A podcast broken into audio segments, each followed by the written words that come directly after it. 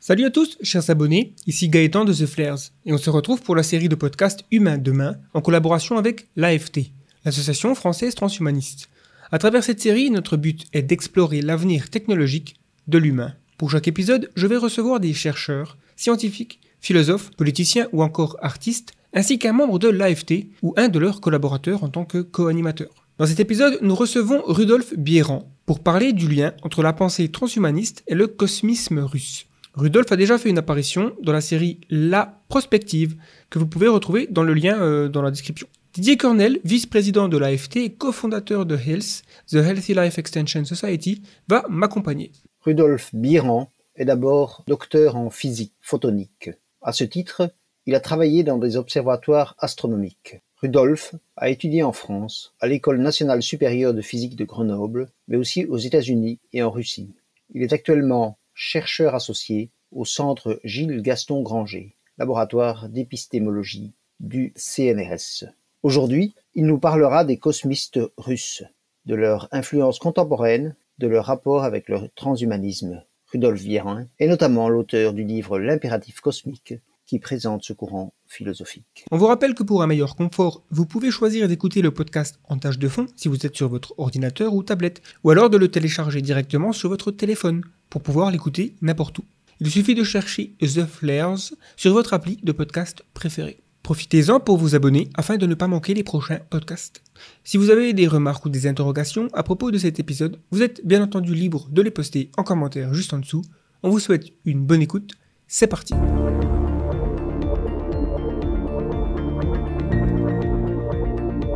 Le podcast Humain demain. Donc déjà merci Rudolf d'avoir accepté l'invitation pour discuter euh, donc du transhumanisme et du cosmisme. Ce qui pourrait être bien déjà c'est euh, se placer à la place de personnes qui n'ont jamais entendu ces deux termes et d'avoir euh, une petite définition. Alors je vais demander à Didier de définir grosso modo ce qu'est le transhumanisme et après Rudolf de définir le cosmisme.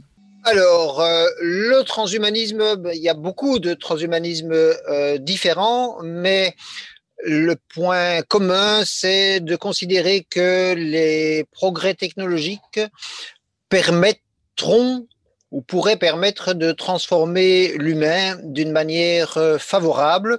C'est d'abord euh, pour euh, la plupart des transhumanistes les questions de longévité, euh, mais c'est aussi les questions, les autres euh, augmentations, les autres améliorations de l'humain euh, au point de vue de l'intelligence, au point de vue des capacités cognitives et alors tout simplement, je dirais, au point de vue des capacités physiques, plus loin, plus fort, plus haut. Ça, c'est beaucoup abordé dans dans la science-fiction, mais c'est moins abordé par les transhumanistes eux-mêmes. Et puis alors, le transhumanisme comme courant de pensée, euh, s'intéresse à toutes les progressions technologiques et à toutes les questions liées à cela, dont actuellement ce qui tourne autour de l'intelligence artificielle, ce qui tourne autour d'un monde possible sans travail. Voilà en quelques mots d'introduction. Eh, eh, bien, moi, je vais parler donc, euh, donc moi, Rudolf Biran, donc je connais très bien le cosmisme russe et le définir, ben déjà pour euh, pour, euh, pour commencer, euh, c'est une philosophie qui, vient de Russie, qui est née euh, à la fin du 19e, début 20e siècle, grâce, finalement aux écrits de Nikolai Fyodorov, qui est un philosophe très peu connu en France, qui commence à être un peu connu en Russie, et qui déjà euh, ben, appelait l'humanité à vaincre la mort. Donc ça va être en tout cas un des premiers gros points communs avec euh, ce que peut défendre le transhumanisme aujourd'hui. Maintenant, Nikolai Fyodorov, en tout cas, et d'autres euh, penseurs cosmistes, euh, donc un qui est quand même très fameux et qui fait qu'on parle de ce mouvement, c'est Konstantin Tsiolkovsky, qui en 1903 fonde fonde l'aéronautique, c'est-à-dire cette science qui nous permet d'aller dans l'espace. Donc dès 1903, il a un article vraiment passionnant oui, voilà, il décrit comment par euh, propulsion, par réaction, on va pouvoir, et donc en brûlant des propergols, hein, donc euh, un réactif qui est toujours utilisé dans nos fusées aujourd'hui, comment on va réussir à s'extraire de gravitation terrestre pour à amener un équipage qui est maintenu en vie, hein, alors que le canon de Jules Verne ne le permettrait pas, ce qui est proposé dans son livre De la Terre à la Lune, avec la propulsion à réaction, vous avez une accélération progressive, vous pouvez aller dans l'espace. Là déjà, vous pouvez, euh, vous demander, mais finalement, quel est le rapport entre euh, l'immortalité et euh, l'exploration spatiale? Ben, En fait, il va y en avoir un gros. Ne serait-ce que, ben, si vous avez des gens immortels, il va falloir qu'ils vivent quelque part. Et en fait, il va y avoir toute une philosophie autour du fait d'habiter le monde et d'habiter l'espace tout entier. Et donc, forcément, on doit le transformer parce qu'il n'est pas forcément habitable en tant que tel.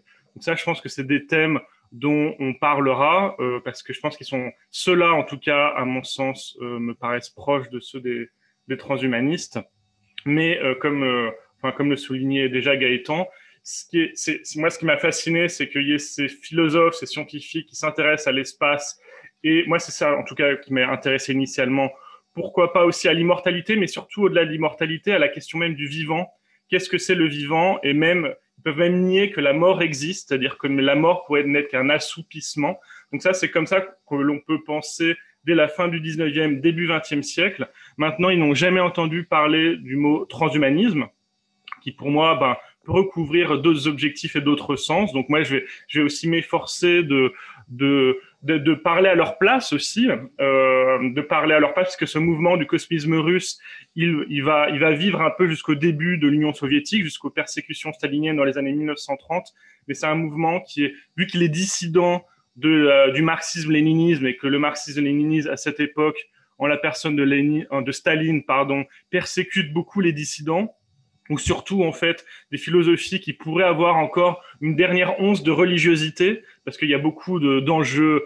c'est une philosophie aussi qui se revendique très chrétienne, le cosmisme russe. Et eh ben ils ont été persécutés. Le, le mouvement s'est un peu éteint. il y a toujours quelques quelques personnes qui portent cette voie-là, mais c'était pas. Il n'y avait plus vraiment.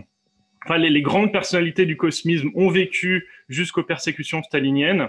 Et puis même le terme de cosmisme lui-même, en fait, tous ces, penseurs dont je pourrais parler, ils ne se reconnaissaient pas eux-mêmes comme cosmistes. C'est plus à la redécouverte de ce, mouvement de pensée-là dès les années 90, à la chute de l'Union soviétique, euh, et un peu avant quand même, qu'on s'est intéressé à eux et que euh, on a pu commencer à en parler librement et qu'on utilise cette expression. Voilà. Je pense qu'on redéfinira le cosmisme russe un peu en, en discutant. Donc, est-ce qu'on pourrait dire alors euh, pour toi que finalement le cosmisme n'a pas tellement influencé le transhumanisme parce que le cosmisme euh, euh, a, disparu avant la, la l'apparition du transhumanisme. Le terme transhumanisme a été euh, popularisé à la fin du XXe siècle, mais il est apparu pour les, premières fois dans, les années 30-40 en France, ou bien quand même il y a eu une influence est-ce que des gens euh, comme euh, euh, Taylor de Chardin ou des gens comme les, Huxley, tu penses qu'ils avaient entendu parler du, cosmisme pardon? Alors, bah, bah, j'allais justement, j'allais, j'allais y venir hein, en entendant ta question. ce qui est, si, il y a, une passerelle. Et justement, donc Julian Huxley ou Pierre Taylor de Chardin, dont moi j'ai lu, j'ai lu quelques textes qu'ils ont écrits dans les années 50 peuvent, pour moi, euh, à mon sens, être très proches du cosmisme. Alors, une petite réserve pour euh, Julian Huxley, qui euh, quand même se, se déclarait lui-même eugéniste, et on va voir que dans le dans le cosmisme russe, c'est pas vraiment possible hein, d'être eugéniste. Pouvait l'être un petit peu. Hein, il a vécu jusqu'au début du XXe siècle. Il voir aussi que l'eugénisme, bon, aujourd'hui, on trouve ça très grave, mais à cette époque-là, en fait, c'était extrêmement banal. Donc, euh, bon, bah, on peut, c'est pas, c'est pas forcément original d'être eugéniste à l'époque. Il y a quelques phrases, des fois, qui semble génie chez Tsiolkovsky, en tout cas chez Nikolai Fyodorov, donc ce philosophe de la fin 19e, début 20e siècle, qui a été le mentor d'ailleurs de Constantin Tsiolkovsky euh, à la fin du, du 19e. Lui, euh, Fyodorov, il ne parle pas exactement d'ailleurs de d'immortalité, lui il va même quelque part plus loin. Lui, ce qu'il voudrait, c'est, il pense le, la ressuscitation qui a lieu notamment que qui a lieu dans la Bible. Hein, il y a différents miracles de ressuscitation. Lui, il considère même que les sciences pourraient le permettre. De même un peu qu'aujourd'hui, quand on découvre un, un peu un, mammouth dans la glace en Sibérie, on se dit ah ben maintenant que j'ai tout son matériel génétique, je l'ai même parfois en entier, est-ce que je, ne serais pas capable de lui redonner la vie? Donc il y a un peu cette idée que finalement aujourd'hui qui paraît moins saugrenue, mais qui à son époque fin 19e était pas était pas du tout acceptée hein, par par ses contemporains et je pense qu'aujourd'hui elle le serait pas forcément euh, toujours. Mais ce qui est intéressant dans le geste de Nikolai Fyodorov c'est que lui ce qui l'intéresse c'est de de ramener finalement la grande famille humaine qui a existé depuis les, les premiers hommes. Pour lui ça a été c'est terrible d'avoir perdu sa famille ses parents. Lui pour lui la fraternité c'est pas suffisant. Il devrait avoir un sentiment de de de, de parenté, hein, au sens de la fraternité, qui devrait nous amener à aimer nos parents et nos ancêtres et à vouloir essayer de les sauver puisque tout ce que nous avons, nous leur devons? Donc euh, il y, a, cette idée-là dans la philosophie de Fyodorov. Et donc il n'y a pas du tout d'idée d'humain augmenté. Il n'y a pas du tout d'idée que ce serait mieux de vivre entre humains euh, finalement plus performants ou améliorés, puisque Fyodorov, il en est à dire, mais moi, je veux même retrouver les premiers humains qui ont existé. Donc, il n'y a pas du tout cette idée que l'espèce, dans ses performances un peu physiques ou intellectuelles, elle est pas bien ou pas assez bien comme ça. Euh, maintenant, euh, pour vraiment répondre quand même à, donc ça, c'était juste pour répondre sur la partie un peu eugéniste de Julian Huxley. Mais pour moi, euh, dans Julian Huxley, il va y avoir des textes où il va vraiment euh, avoir une certaine passion pour la conscience, la conscience qui se répond dans le, bah, dans, le cosmos. Dans Pierre de Théard de Chardin, donc ça va être difficile de parler avec précision de la philosophie de tous ces auteurs-là. Mais dans Pierre de Teilhard de Chardin, il y a aussi une destinée cosmique du vivant, et en, et en particulier de, de, du vivant de, incarné par l'homme qui va porter plus loin en fait la vie et qui même l'homme va se transformer au cours de son évolution et l'intelligence, la conscience donc euh, que Julian Huxley veut répandre dans l'univers, que Teilhard de Chardin aussi, il parle pas vraiment de la répandre de l'univers, mais il voit un destin cosmique en tout cas euh, de la conscience et évidemment bah, l'homme en est détenteur, mais euh, la conscience ne transforme pas que l'environnement, mais aussi l'homme lui-même. Et il y a un lien en fait direct entre les auteurs cosmistes et, et donc certainement leurs pensées avec, en tout cas, Teilhard de Chardin. Je, je oui. t'interromps euh, quelques secondes euh, simplement pour, euh, pour les auditeurs, pour dire qui, ne connaîtraient, qui ne connaîtraient pas, pour dire quelques mots sur qui sont Julian Huxley et, et Teilhard de Chardin en, en, très très court. Donc Julian Huxley, il est né en 1887, il est mort en, en 1975 et c'était un biologiste britannique qui a été le premier directeur de l'UNESCO, qui a fondé le WWF, et surtout pour euh, la conversation qui nous occupe, qui a été le premier euh, à utiliser de manière euh, ayant un impact médiatique, disons, le terme transhumanisme. Et Pierre Teilhard de Chardin, il est né en, en 1881, il est décédé en, en 1955 et c'est un prêtre jésuite français qui a euh, beaucoup réfléchi aux questions, on va dire, de, transcendance et donc de, transhumanisme et qui, euh, à un moment, a été euh, interdit par, par la hiérarchie catholique de continuer à s'exprimer sur ces questions-là. Donc, c'était un chrétien avec des opinions différentes de l'Église euh, et proche du transhumanisme. Voilà, ça c'est pour les auditeurs. Oui, oui, effectivement, oui, c'est très précieux comme précision. Et d'ailleurs, j'en rajoute une sur euh, Pierre Teilhard de Chardin. C'était aussi un, un, grand scientifique, enfin plus particulièrement un grand paléontologue. Juste. Et c'est ça, en fait, c'est sa pratique de la paléontologie qui l'a amené à, se, à considérer bah, l'évolution du vivant sur un temps très très long et à considérer ben, dans cette évolution du vivant l'apparition de l'homme et de, de, voir, il a réfléchi finalement de qu'est-ce qu'avait de particulier l'homme euh, au milieu de, de toute cette évolution des espèces, pas forcément une évolution au sens darwiniste où par exemple il y a bah, la sélection naturelle qui, bah, qui a pu, pourquoi pas, amener l'apparition de l'homme. Mais bon, on le sait bien, l'homme, c'est quand même sur un plan d'essai, euh, va dire physique, un animal euh, quand même pas très. Euh, enfin, ses compétences physiques sont pas très intéressantes et pourtant il est là. Et effectivement, ce qui va le distinguer, c'est son intelligence ou sa raison.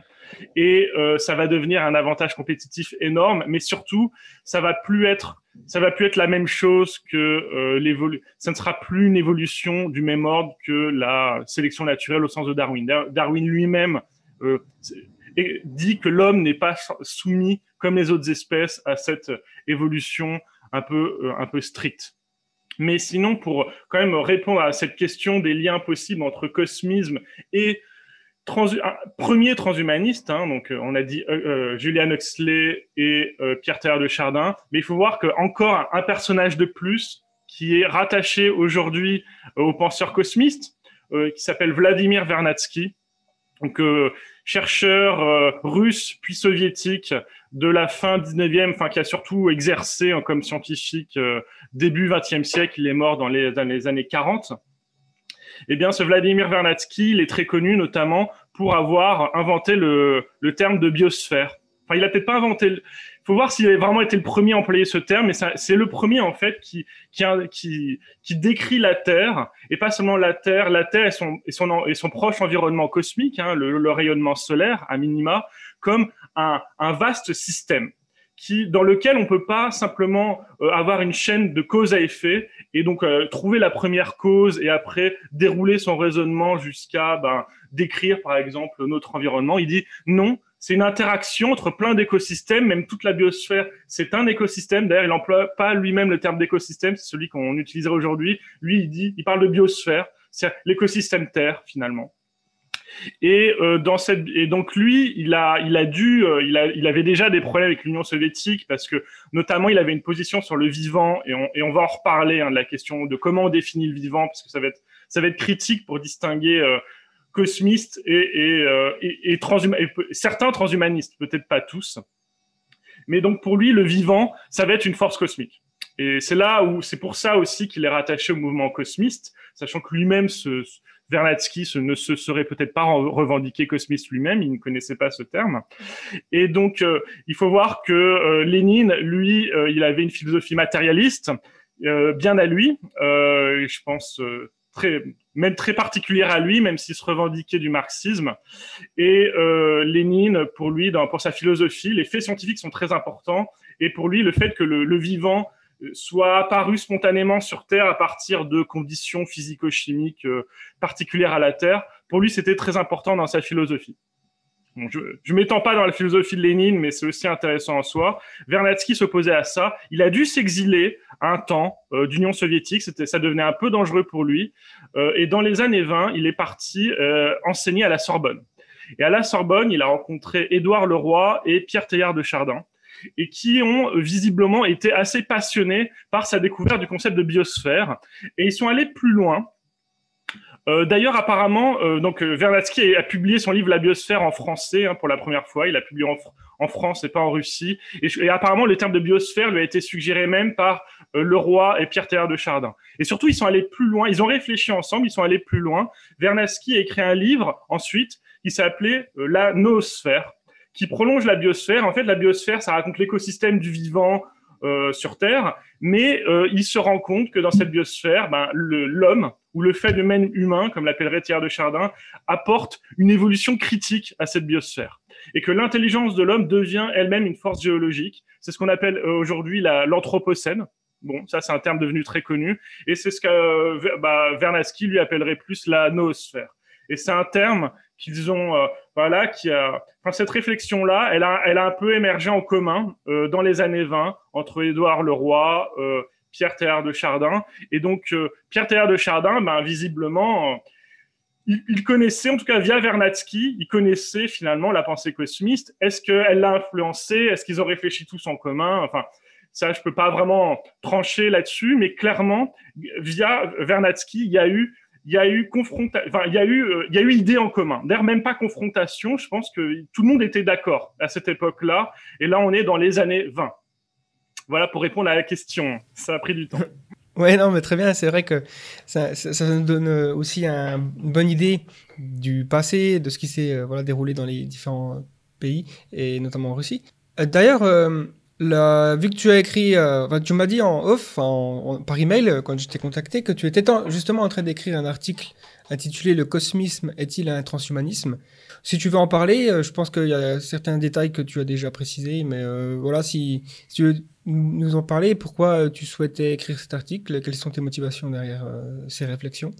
Alors, euh, bah, en tout cas, mes motivations, bah, moi, d'abord, mes motivations, c'était en tout cas de, faire découvrir le cosmisme et de d'essayer de, bah, de présenter moi cette philosophie que je trouve assez extraordinaire. Enfin, en tout cas, on, a eu déjà un podcast avec euh, toi, Gaëtan, avec la chaîne The Flares, euh, donc voilà où je parle vraiment que du cosmisme. Euh, ça dure trois heures, donc les gens pourront vraiment le découvrir en détail.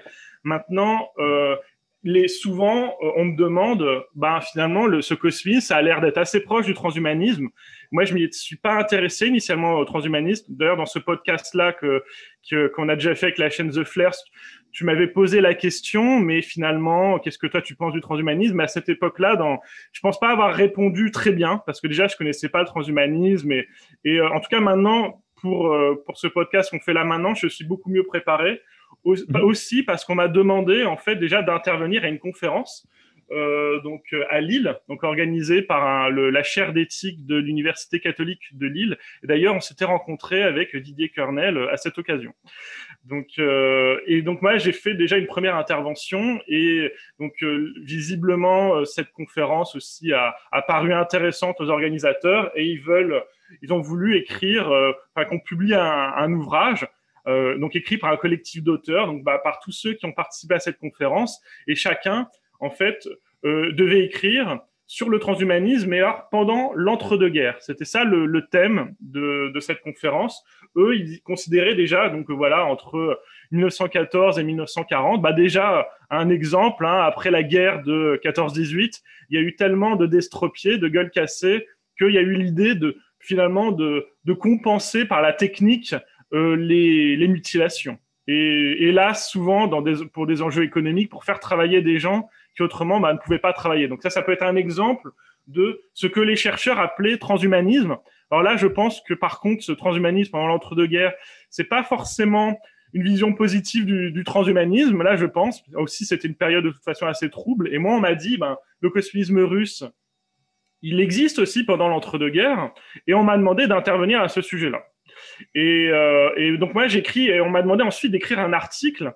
Et donc moi j'ai, je me suis donc penché beaucoup plus sur ce qu'était le transhumanisme et j'ai notamment lu une anthologie et publiée par le même groupe, euh, le transhumanisme, une anthologie, ça s'appelle aux éditions Hermann, qui propose toute une collection de textes. Il y a une traduction d'ailleurs de Fyodorov que je propose avec Marie Starinkevich, qui est une traductrice professionnelle du russe vers le français. Et donc, euh, il y a toute une collection de textes qui, moi, m'a permis de mieux comprendre ce que c'était le transhumanisme et de voir une énorme évolution entre les années 50 euh, euh, jusqu'à nos jours. Et donc, après, ce que je raconte dans cet article, on va, nous, on y viendra peut-être ensemble, mais j'essaie des, j'essaie en fait tout simplement de d'expliquer au début finalement que veulent les cosmistes parce que c'est une chose de d'avoir aussi des définitions du vivant, d'avoir euh, des ambitions pour améliorer l'homme et dire bah, l'homme on veut pas qu'il meure, on veut qu'il soit plus intelligent, on veut qu'il soit meilleur. Donc ça c'est louable et ça personne ne peut le contester, hein, qu'on soit transhumaniste ou non. Pourquoi ne voudrait-on pas améliorer l'homme? Mais cela, mais surtout qu'est-ce que ça veut dire améliorer et qu'est-ce qu'on attend de l'homme? Si on veut l'améliorer, c'est forcément bah, pour faire quelque chose. On n'est pas amélioré si ce n'est pas pour préciser une action qu'on serait faire, qu'on saurait mieux faire. C'est quelque chose qui me qui m'a manqué moi pour euh, dans dans ce que j'ai vu parfois chez certains auteurs transhumanistes, c'est ceux de quoi j'ai voulu défendre le cosmisme contre cela. J'ai voulu vraiment être sûr que le cosmisme soit entendu comme une, euh, bah, comme une philosophie vraiment euh, généreuse qui pense qui pense pas simplement à améliorer l'homme, mais qui veut, qui pense tout simplement comment l'homme peut vivre dans une société plus fraternelle, comment aider notre prochain et finalement euh, qu'est-ce que ça veut dire l'aider et surtout quelles conséquences ça a, qu'est-ce qu'on doit réussir à obtenir technologiquement ou non, comment mieux organiser nos sociétés? Et ça, c'est quelque chose que j'ai pu, grâce à cette anthologie, que j'ai pu, euh, que je trouve toujours dans le transhumanisme, en tout cas de ceux qui emploient le terme de transhumanisme encore dans les années 50. Et au fur et à mesure, je pense beaucoup sous l'influence des anglo-saxons, et là, je suis plutôt content de parler avec l'Association française de transhumanisme maintenant parce que je pense que peut-être que en France ou chez les francophones, on a euh, on a une autre philosophie en général que les anglo-saxons. On peut trouver, on peut écarter certains un peu ce que moi j'aurais peur d'être des délires un peu euh, bah, de jouissance. Et le, le, cosmisme russe, en tout cas, c'est vraiment inspiré du christianisme et d'un certain ascétisme. Donc là, avec le temps, moi, je vois une divergence entre cosmisme et transhumanisme, et j'ai eu peur euh, que, vu qu'on dit souvent beaucoup de mal de la Russie, qu'on utilise le cosmisme russe encore pour dire une nouvelle fois de plus du mal de la Russie, en disant, regardez, euh, ce cosmisme russe, c'est euh, c'est une espèce de philosophie nationaliste, c'est euh, quelque chose qui inspire des, vilains milliardaires capitalistes, euh, oligarques russes. C'est encore quelque chose de mauvais. Moi, je, suis très attaché à la Russie pour plein de raisons, et j'avais aussi envie de m'assurer qu'en tout cas le cosmisme russe soit compris en tant que tel dans sa langue de fin 19e, début 20e siècle. Pourquoi pas le faire dialoguer avec le transhumanisme? Mais attention, quel transhumanisme Et euh, si euh, si on le met d'accord avec le, je pense qu'il est possible de mettre le cosmisme russe d'accord avec le transhumanisme des années 50, mais vraiment euh, là j'aurais beaucoup de mise en garde par rapport à celui tel qu'on en parle de nos jours, surtout chez les anglo-saxons. À ce propos, on reviendra tout à l'heure sur euh, un article qui a été publié récemment concernant le cosmisme et le transhumanisme, cosmisme russe et transhumanisme.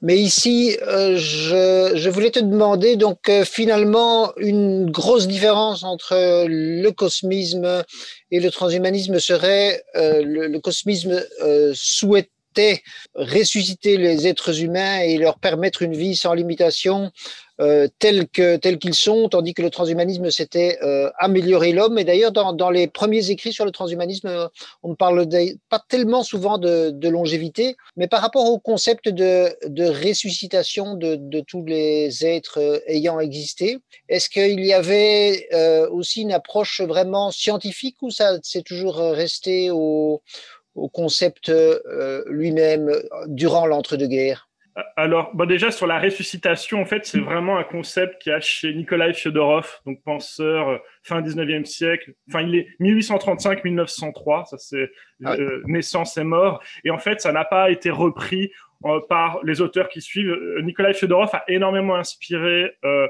Nicole, enfin, que dis-je, donc Fyodor Dostoïevski et, et aussi Liev Tolstoï. Euh, donc ça, il y a un article, par exemple, The Russian Cosmist, c'est un, enfin c'est un livre, c'est pas un article, un livre écrit par euh, George Young, un Américain qui en parle bien. Euh, donc en langue anglaise, vous pouvez trouver un peu comment Fyodorov a pu influencer Dostoevsky, surtout les frères Karamazov de Dostoevsky, avec notamment, parce que dans les frères Karamazov, il y a une opposition entre deux générations, et, euh, et dans Tolstoy, il y a aussi toute une réflexion sur la mort, donc il y a la mort d'Ivan Illich, mais bon, Tolstoy finit par se se séparer de, de Fyodorov. Il ne comprenait pas, euh, même ses illustres, les illustres contemporains de Fyodorov, pourquoi il voulait euh, à ce point la ressuscitation. Il pensait que c'était euh, une allégorie ou que c'était, enfin que c'était pas, qu'il le voulait pas pour de vrai. Mais en tout cas, Fyodorov soutenait Mordicus que ce serait possible. Constantin Tsiolkovsky ou même Vernadsky ne prônent pas du tout la ressuscitation. Par contre, il y a quelque chose en commun qui va être de considérer la vie comme une force cosmique et pas comme euh, réductible à, à par exemple euh, réductible à des complexifications des euh, quatre forces fondamentales qui qu'on identifie aujourd'hui comme étant la gravitation, l'électromagnétisme, force nucléaire forte et faible. Alors, force nucléaire forte et faible, on les a découvertes assez tardivement, mais Vernadsky, par exemple, qui a fondé l'institut de radiologie euh, en alors du radon, pardon, l'institut du radon. Enfin, en tout cas, il étudiait la radioactivité. Il a fondé ça, ce, ce champ d'études-là en Union soviétique. Enfin, Vernadsky a fondé beaucoup d'autres choses. Hein. Il a fondé l'Académie des sciences ukrainiennes. Il a, il a énormément participé à l'organisation des sciences soviétiques. Enfin, les bolcheviks avaient un énorme attrait pour les sciences. Euh, faut voir que la, la, lutte contre la mort ou la longévité, c'était un, thème très important en Union soviétique. Euh, par exemple, Lénine, faut voir même que lui, il y a un mausolée de Lénine hein, sur la place rouge. Il est embaumé, son corps est parfaitement conservé. On peut voir, on peut toujours voir son corps aujourd'hui en parfait état en tant que touriste quand on va sur la place rouge. C'est-à-dire que, les bases scientifiques. Je veux dire, quand c'est Nicolas Fyodorov, lui, c'est un philosophe, il n'a pas vraiment de compé il n'a même aucune compétence scientifique, il peut pas vous dire comment on fait. Il a des intuitions en disant, euh, qui, qui, finalement anticipe un peu l'information génétique, ou même il dit que dans chaque particule, si on pourrait faire de l'archéologie de la particule et même connaître le passé d'une particule, donc pour lui, toutes les particules sont discernables. Hein. Euh, et donc, en tout cas, après, quelqu'un comme Vernadsky ou Tsiolkovsky, eux, ce sont des scientifiques, et même, je ne sais pas qui a participé à, à, à, la construction du mausolée de Lénine et qui a embaumé le corps de Lénine, mais il y a eu, en tout cas, les, les soviétiques ont été des, des, pionniers dans la conservation d'un corps et aussi dans tout ce qui est transfusion sanguine, même échange sanguin. Il y a un autre cosmiste que j'aime beaucoup qui s'appelle euh, Alexandre Bogdanov, donc qui a qui a fondé euh, notamment le parti bolchevique avec Lénine, qui a été après chassé du parti euh, bolchevique parce qu'il avait des, il était jugé un peu trop trop mystique de la part de Lénine. Eh ben Bogdanov, par exemple, a fondé le premier centre de transfusion sanguine au monde, et parce que et ce centre a aussi été le premier qui a voilà inventé la réfrigération sanguine pour conserver le sang. en fait, il y a énormément de petites avancées scientifiques, mais il n'y a pas eu, euh, il n'y a pas eu euh, la il n'y a pas eu de découvertes qui permettent vraiment de penser concrètement à la ressuscitation. Il y a plein de découvertes pour l'allongement de la durée de vie. On doit même la découverte des télomères à un scientifique russe, j'ai un peu oublié son nom. le prix Nobel est revenu à des Américains, mais on sait qu'il y a des scientifiques russes qui ont les, premiers découverts que ce qui crée notre vieillissement, c'est que euh, à chaque division cellulaire, euh, nos cellules perdent un bout de code génétique qui euh, sert à rien au début, mais à force d'en perdre, on finit par rogner dans le code génétique utile, et donc là, ça commence à créer euh, des dommages. Donc vous voyez, je, je, retrouverai, on, le mettra peut-être en, en, note. Vu je pense que c'est Alexei Olovnikov. voilà, c'est ça. et donc, vous voyez, des chercheurs qui ont réfléchi à la longévité, voire même à l'immortalité, en Union soviétique, il y en a eu énormément. Euh, est-ce qu'ils ont été inspirés par le cosmisme? Il faudrait l'étudier hein, pour chaque auteur, euh, savoir qu'est-ce qu'il a lu, qu'est-ce qu'il avait dans sa bibliothèque, qu'est-ce qu'il dit. Euh, mais il y a, une, très forte base scientifique, oui, pas chez Fyodorov, mais chez ceux qui viennent. Là, tu as parlé donc d'une différence assez importante entre le transhumanisme et le cosmisme, c'est l'idée de ressusciter les personnes qui vivaient avant. Est-ce qu'il y a d'autres différences majeures? Eh ben, il y en a une en fait. C'est, j'ai un peu longtemps tourné autour du pot, mais sur, sur, sur cette question du vivant, pour vraiment illustrer la différence entre le, bah, le transhumanisme et le, et le cosmisme.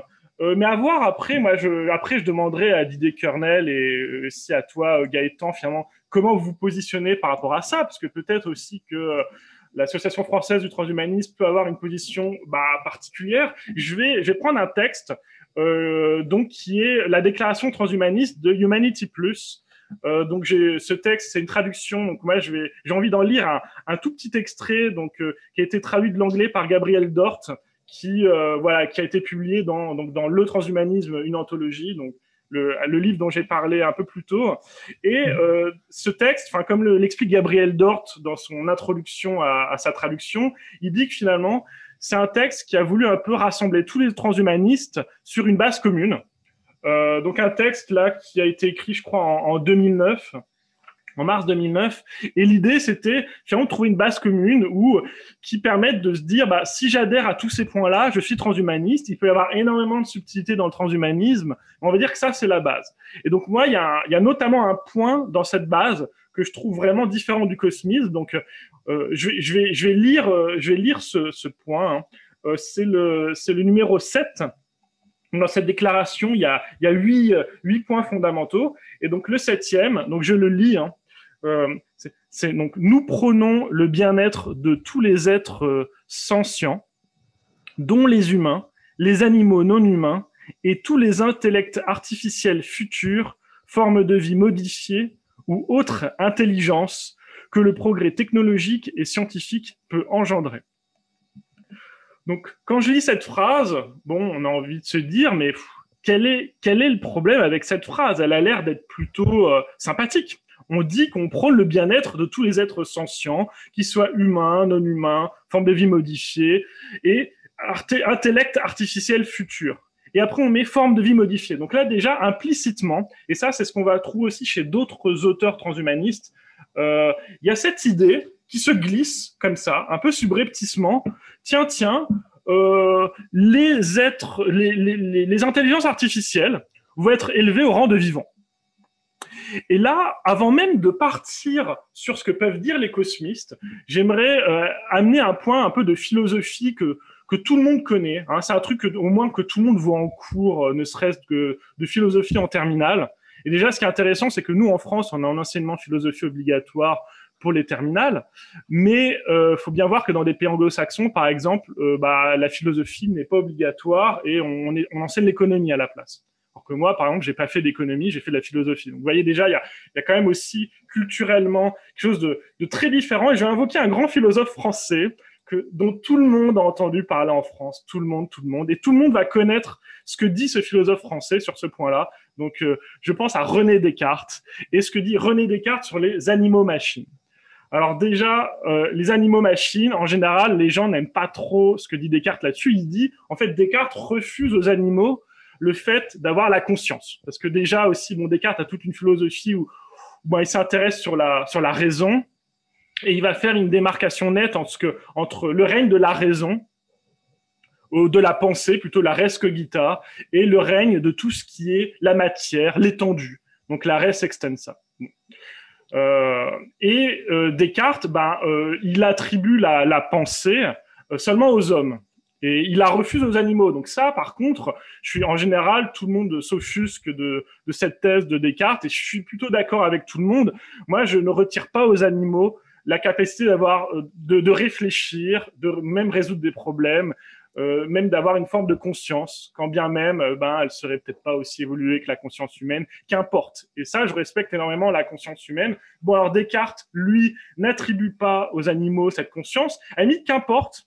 Je veux dire, on pourrait dire bah, que, eh ben, disons que les animaux machines, si on les, on, la thèse que, et donc parce que, pardon, je m'embrouille un peu, parce que Descartes, en tout cas, n'attribue pas aux animaux la conscience, ce qui est très intéressant, c'est qu'il ne les respecte pas et il considère que quand bien même l'animal crie, euh, quand on lui tape dessus, il ne ressent rien, ce n'est qu'une machine, en réalité, elle n'a aucune valeur. Moi, je pense que Descartes se trompe quand il n'accorde pas aux animaux la conscience, mais je pense qu'il ne se trompe pas quand s'il parlait d'une intelligence artificielle.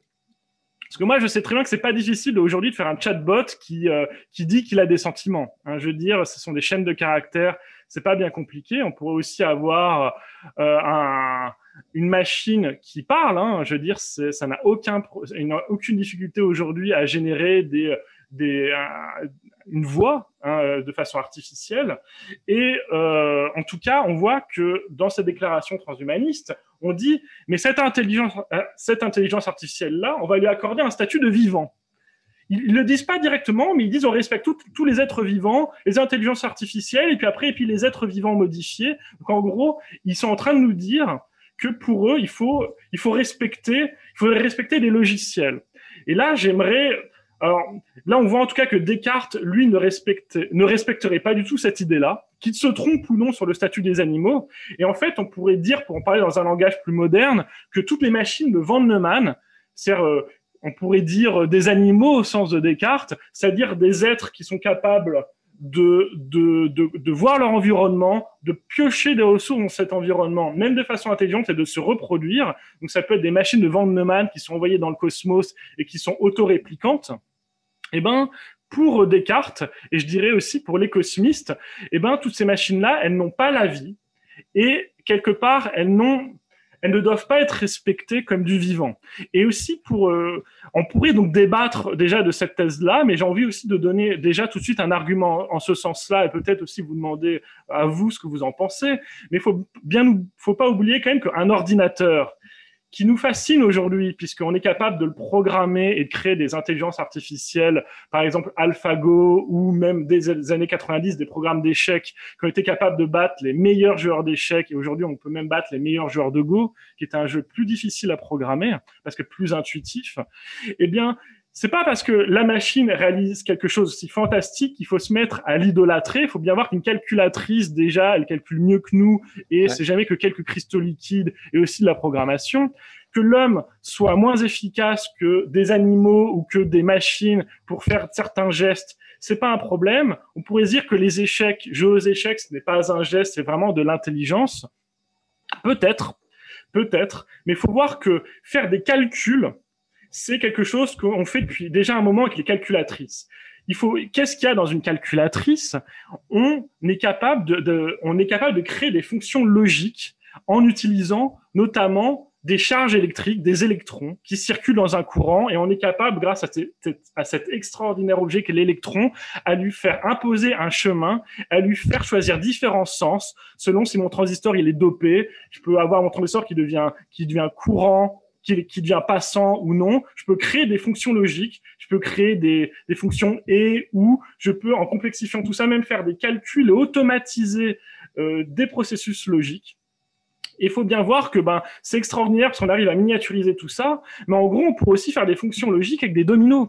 C'est juste que avec des dominos, vous voyez bien, vous, vous savez, ces gens qui, qui font tomber un domino et puis qui en font tomber une myriade d'autres parce qu'ils sont tous mis les uns à la, suite des autres. D'ailleurs, les électrons, c'est pareil. Ils se poussent les uns les autres dans un conducteur. Et on pourrait imaginer avec des dominos faire aussi des fonctions logiques. Et alors, c'est juste que le domino, bah, c'est quelque chose qui fait l'ordre du centimètre. L'électron, c'est vraiment, c'est extrêmement petit. Enfin, le noyau d'un atome, c'est 10 puissance moins 10, le diamètre d'un électron, comme ça, là, je l'ai pas en tête. Mais en gros, il y a, il y aurait des centaines de milliards de fois euh, des ordres de grandeur de moins entre l'électron et le domino. C'est-à-dire que si on voulait faire un ordinateur avec des dominos, il ferait plusieurs systèmes solaires, même plus encore. Faudrait faire attention aux ordres de grandeur, le calculer. Mais on aurait quelque chose, un ordinateur complètement absurde qui serait immense, gigantesque. Mais qui aurait idée d'appeler un ordinateur fait en domino de vivant sous prétexte que il est programmable facilement, c'est-à-dire moi je ce serait un immense ordinateur avec plein de dominos, avec plein de possibilités de pousser un domino à n'importe quel endroit de de cet ordinateur en domino qui ferait euh, la taille même je ne sais pas même d'une galaxie et qui me donnerait tous les résultats que je voudrais à la demande. Ben personne n'aurait idée d'appeler cette immense machine vivante quand bien même elle est extraordinaire du point de vue de ses réponses logiques. Et là, on va pouvoir se poser des questions sur ce qu'est l'intelligence, ce qu'est être vivant, et est-ce que l'homme se réduit à l'intelligence? Est-ce que l'homme se réduit aussi à ses perceptions? Comme des fois, je crois le voir dans certains textes transhumanistes. Mais là, je vous laisse peut-être me donner votre avis par rapport à tout ça.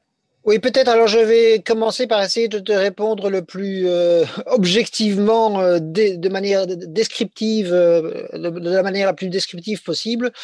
en effet, pour la plupart des transhumanistes, il est envisageable que à terme, pour la plupart, en tout cas, on va dire pour beaucoup de transhumanistes, probablement la plupart, il est envisageable que euh, à, terme, euh, il y ait des consciences, euh, des intelligences, oui, qui puissent avoir, encore une fois, conscience d'elles-mêmes, qui soient d'origine informatique d'origine non biologique.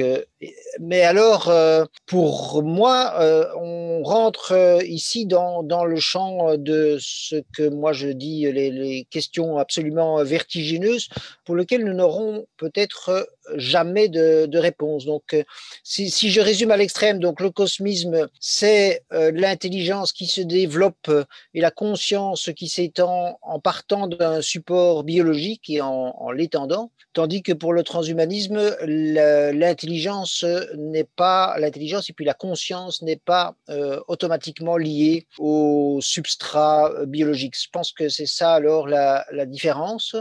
Euh, maintenant, donc je, suis totalement d'accord avec avec ce qui est décrit par rapport au fait que, par exemple, une calculatrice, c'est un exemple que je donne souvent aussi, une calculatrice est déjà aujourd'hui beaucoup plus euh, capable, enfin, était déjà il y a, euh, il y a des décennies, il y a près d'un siècle, capable de plus euh, d'efficacité qu'un être humain. Après, que à un moment donné il y ait une conscience dans sur un support informatique ou que cela soit impossible, nous n'en savons rien et on peut même euh, se dire que nous n'en saurons toujours rien le jour où il y aura des machines totalement euh, indissociables. Didier, tu sembles penser que la différence entre le cosmisme et le transhumanisme, c'est que le cosmisme considère que l'évolution de la conscience et du vivant ne peut se faire que sur un support biologique, alors que dans le transhumanisme, on s'autorise à penser à un vivant qui aurait un support bah, euh, de semi-conducteurs et euh, finalement, euh, en tout cas même que le biologique pourrait être aidé de l'intelligence artificielle.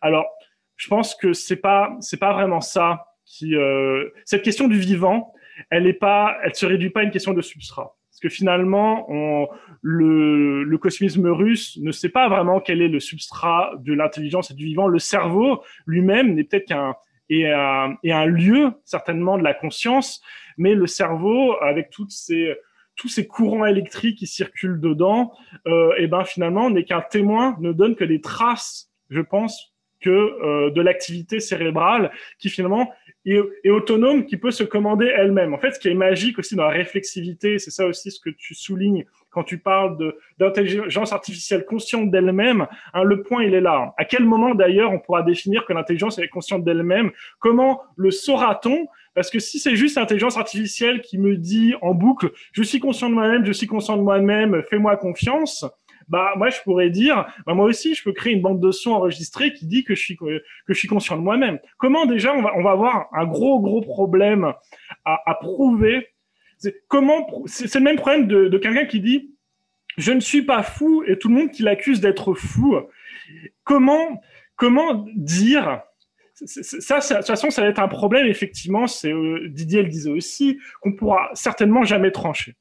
Euh, à partir de quand on accorde que telle créature est consciente d'elle-même ou non, c'est pas le simple fait qu'elle dise qu'elle l'est. Et comment est-ce qu'il y aura des critères scientifiques pour le trancher? Euh, Si c'est juste dire qu'il y a des y a des courants électriques qui circulent dans la machine comme ceux qui circulent dans le cerveau, bah pour moi pour moi c'est pas suffisant. Et, d'ailleurs, en fait, et, c'est pour ça que la, question du substrat, c'est pas vraiment ça qui compte chez les cosmistes. Ce qui compte chez les cosmistes, et ce qui est à l'origine de toute leur philosophie, c'est euh, comment comment en fait on va rendre on va on va euh, comment on va rendre euh, l'homme heureux en fait dans ce monde ou surtout mais heureux vraiment dans un Enfin, c'est un mot qui veut plus dire grand chose hein, quelque part. Comment, en fait, surtout ne pas le rendre malheureux quelque part. Comment le rendre libre Comment déjà le rendre libre du vieillissement Comment le libérer de toutes les servitudes C'est vraiment ça au départ. Euh, c'est vraiment l'idée que on a des contraintes et euh, des contraintes biologiques et la mortalité, c'est une contrainte. C'est pas quelque chose qui fait de nous des hommes. Et là, je pense que euh, on est vraiment en phase, en tout cas, avec ce que peuvent dire les transhumanistes aujourd'hui. Maintenant, une fois que on a euh, libéré l'homme du vieillissement, bah, il y a même cette idée de dire ah bah maintenant que nous on est immortels, pourquoi on n'en ferait pas profiter les générations qui nous ont précédés, grâce à qui on est on on est parvenu à ce résultat-là, hein, parce qu'on n'y est pas parvenu tout seul. Donc ça, en tout cas, c'est ce que dirait Nikolai Fyodorov. Et aussi cette idée, euh, donc ça, c'est un peu cette idée un peu défunt, mais il y a aussi cette idée que j'aime énormément chez Fyodorov, que en fait, cet effort qui, pour nous permettre de nous développer, il est une fin, mais il est aussi un moyen. C'est-à-dire, c'est en partie, déjà, c'est une quête tellement extraordinaire et tellement grandiose qu'elle va nécessiter la collaboration de tous les pays, de toute l'humanité. Et le fait de travailler ensemble nous permet de vraiment nous connaître, de nous rendre compte que ben, sans notre prochain, on peut pas survivre. Nul, avec ses propres efforts, est capable de, de, de parvenir à sa propre subsistance. Bon, il y a quelques survivalistes qui y parviennent, mais en réalité, même les survivalistes, ils ont une difficulté qu'ils finiront bien par avoir. C'est finalement, ils perdent la dimension culturelle, ceux qui sont vraiment seuls. Euh, et ils, euh, ils peuvent en tout cas rapidement souffrir de dépression. Et justement, c'est ça qui est intéressant aussi dans nos sociétés. Dans nos sociétés, c'est quand bien même on on peut pallier à tous les défauts biologiques de l'homme, on ne, eh ben, on peut encore avoir le drame de gens qui se suppriment leur propre vie, alors qu'ils ne sont pas du tout malades, ils peuvent même être très jeunes, parce qu'ils ne voient aucun sens à leur vie, ne, leur raison, quelque part, se retourne contre eux-mêmes. Et ça, euh, dans ce que je lis des fois de textes transhumanistes très contemporains qui datent des dernières années, ils se posent pas vraiment cette question-là. Ils pensent beaucoup à l'amélioration de nos capacités, de nos plaisirs physiques, à l'amélioration de notre intelligence. Mais une intelligence, vous savez, toute seule, elle peut nous conduire à une très grave dépression. Les gens les plus intelligents ne sont pas forcément particulièrement heureux. Euh, L'idée chez les cosmistes, c'est de dire que cette intelligence, elle doit se développer en même temps que des capacités morales que des capacités, finalement, qu'un sens donné à l'intelligence, que la morale, euh, les gens la définissent pas toujours très bien, mais moi, pour la définir en deux mots, c'est la capacité à choisir le bien en ayant, en ayant une connaissance claire du bien et du mal. C'est-à-dire que je sais ce qui est bien, je sais ce qui est mauvais, je choisis le bien. Et, euh, et le bien, vraiment le comprendre, c'est pas forcément facile parce que moi, quand j'entends par exemple des écologistes ou euh, des euh, des euh, comment les appeler, des collapsologistes qui finalement serait capable de prôner euh, une, euh, une chute euh, de la population de l'humanité pour parce qu'ils vont par exemple avoir certains, peut-être pas tous, hein, peut-être que là je caricature, mais je sais qu'il y en a beaucoup qui idolâtrent la nature et qui préfèrent que vive la nature que vivent des intelligences artificielles, qu'ils ont plus de respect pour énormément d'êtres vivants ou même selon moi non vivants, mais pour d'autres ils le seraient quand même, plutôt que les êtres humains, c'est ça pour moi le danger. C'est qu'on perde le sentiment de fraternité qui était si cher aux cosmistes en se mettant à préférer des intelligences artificielles à notre prochain. Et moi, ce que je voudrais, c'est qu'on ait que qu'on se concentre d'abord sur l'avenir de l'homme, parce que moi, en attendant, je suis un humain. Alors peut-être que si je me retrouve augmenté par la machine, je reverrai ma, ma définition de ce qu'est un être humain, ou peut-être pas, parce que justement, même le cerveau, pour moi, n'est que le lieu de trace de notre conscience, c'est même pas notre conscience elle-même. Donc pourquoi pas être augmenté par la machine? Mais pour moi, euh, l'homme, en fait, ne sera jamais euh, on pourra jamais mettre sur un même plan des intelligences artificielles, fussent-elles extrêmement complexes et intelligentes, et l'homme. Et parce que, en tout cas, le cosmisme, lui, si, ou même Descartes, par exemple, qui lui refusait aux animaux euh, l'âme, ou en tout cas le cogito que pouvaient avoir les humains, c'est aussi derrière en réalité, il y a aussi un humanisme. Il y a un amour en fait de l'homme derrière. Il faudrait pas qu'il soit au détriment de la nature ou des animaux. Mais moi, je veux en tout cas continuer à défendre un amour vraiment de l'homme. Et, et j'ai pas envie qu'on commence à me dire que l'homme doit s'effacer devant ses créations ou même devant la nature. Parce que l'homme fait partie de la nature. Il y a aussi cette idée-là qui est fondamentale, bah, notamment chez Vernadsky, qui lui pense le premier la biosphère ou l'anthropocène, mais contrairement à certains qui vont parler de l'anthropocène aujourd'hui, eh ben ils vont ils vont parler en accusant l'homme d'avoir changé l'ère géologique de notre planète. Ça va être accusatoire, alors que la biosphère, ce n'est pas accusatoire de l'homme. C'est euh, la biosphère et surtout la noosphère, c'est l'homme qui accompagne la, la, biosphère et qui la prolonge. Quand on dit l'anthropocène, qui finalement veut dire exactement la même chose que biosphère, noosphère, eh ben, pour moi, c'est plutôt accusatoire de l'homme. Et s'il y a une différence pour moi entre transhumanistes, entre certains transhumanistes et les cosmistes qui sont, qui appartiennent plutôt au passé aujourd'hui, eh bien, c'est plutôt, c'est cette idée que euh, c'est des intentions, c'est plutôt un projet de société, c'est de dire vraiment, euh, de placer l'homme, euh, c'est d'avoir, d'assumer pleinement un certain anthropocentrisme de pas dire l'anthropocentrisme c'est mal, comme on commence à le dire beaucoup aussi de scientifiques, parce qu'ils disent bah, l'anthropocentrisme c'est ce qui nous empêche de faire des découvertes scientifiques et d'avoir un point de vue objectif sur la nature, un point de vue où on s'oublie nous en tant qu'être humain. Les scientifiques cosmistes, au contraire, vont euh, penser euh, finalement, il y a aussi toute une cosmologie que je trouve très intéressante chez les cosmistes. En fait, on n'a on pas ce postulat d'objectivité que l'homme en fait est extérieur à la nature et il cherche à sortir de lui-même pour comprendre scientifiquement le monde. Chez les scientifiques d'aujourd'hui, pour être un bon scientifique, pour avoir un discours de vérité, il faut d'une certaine façon presque ne plus être un homme.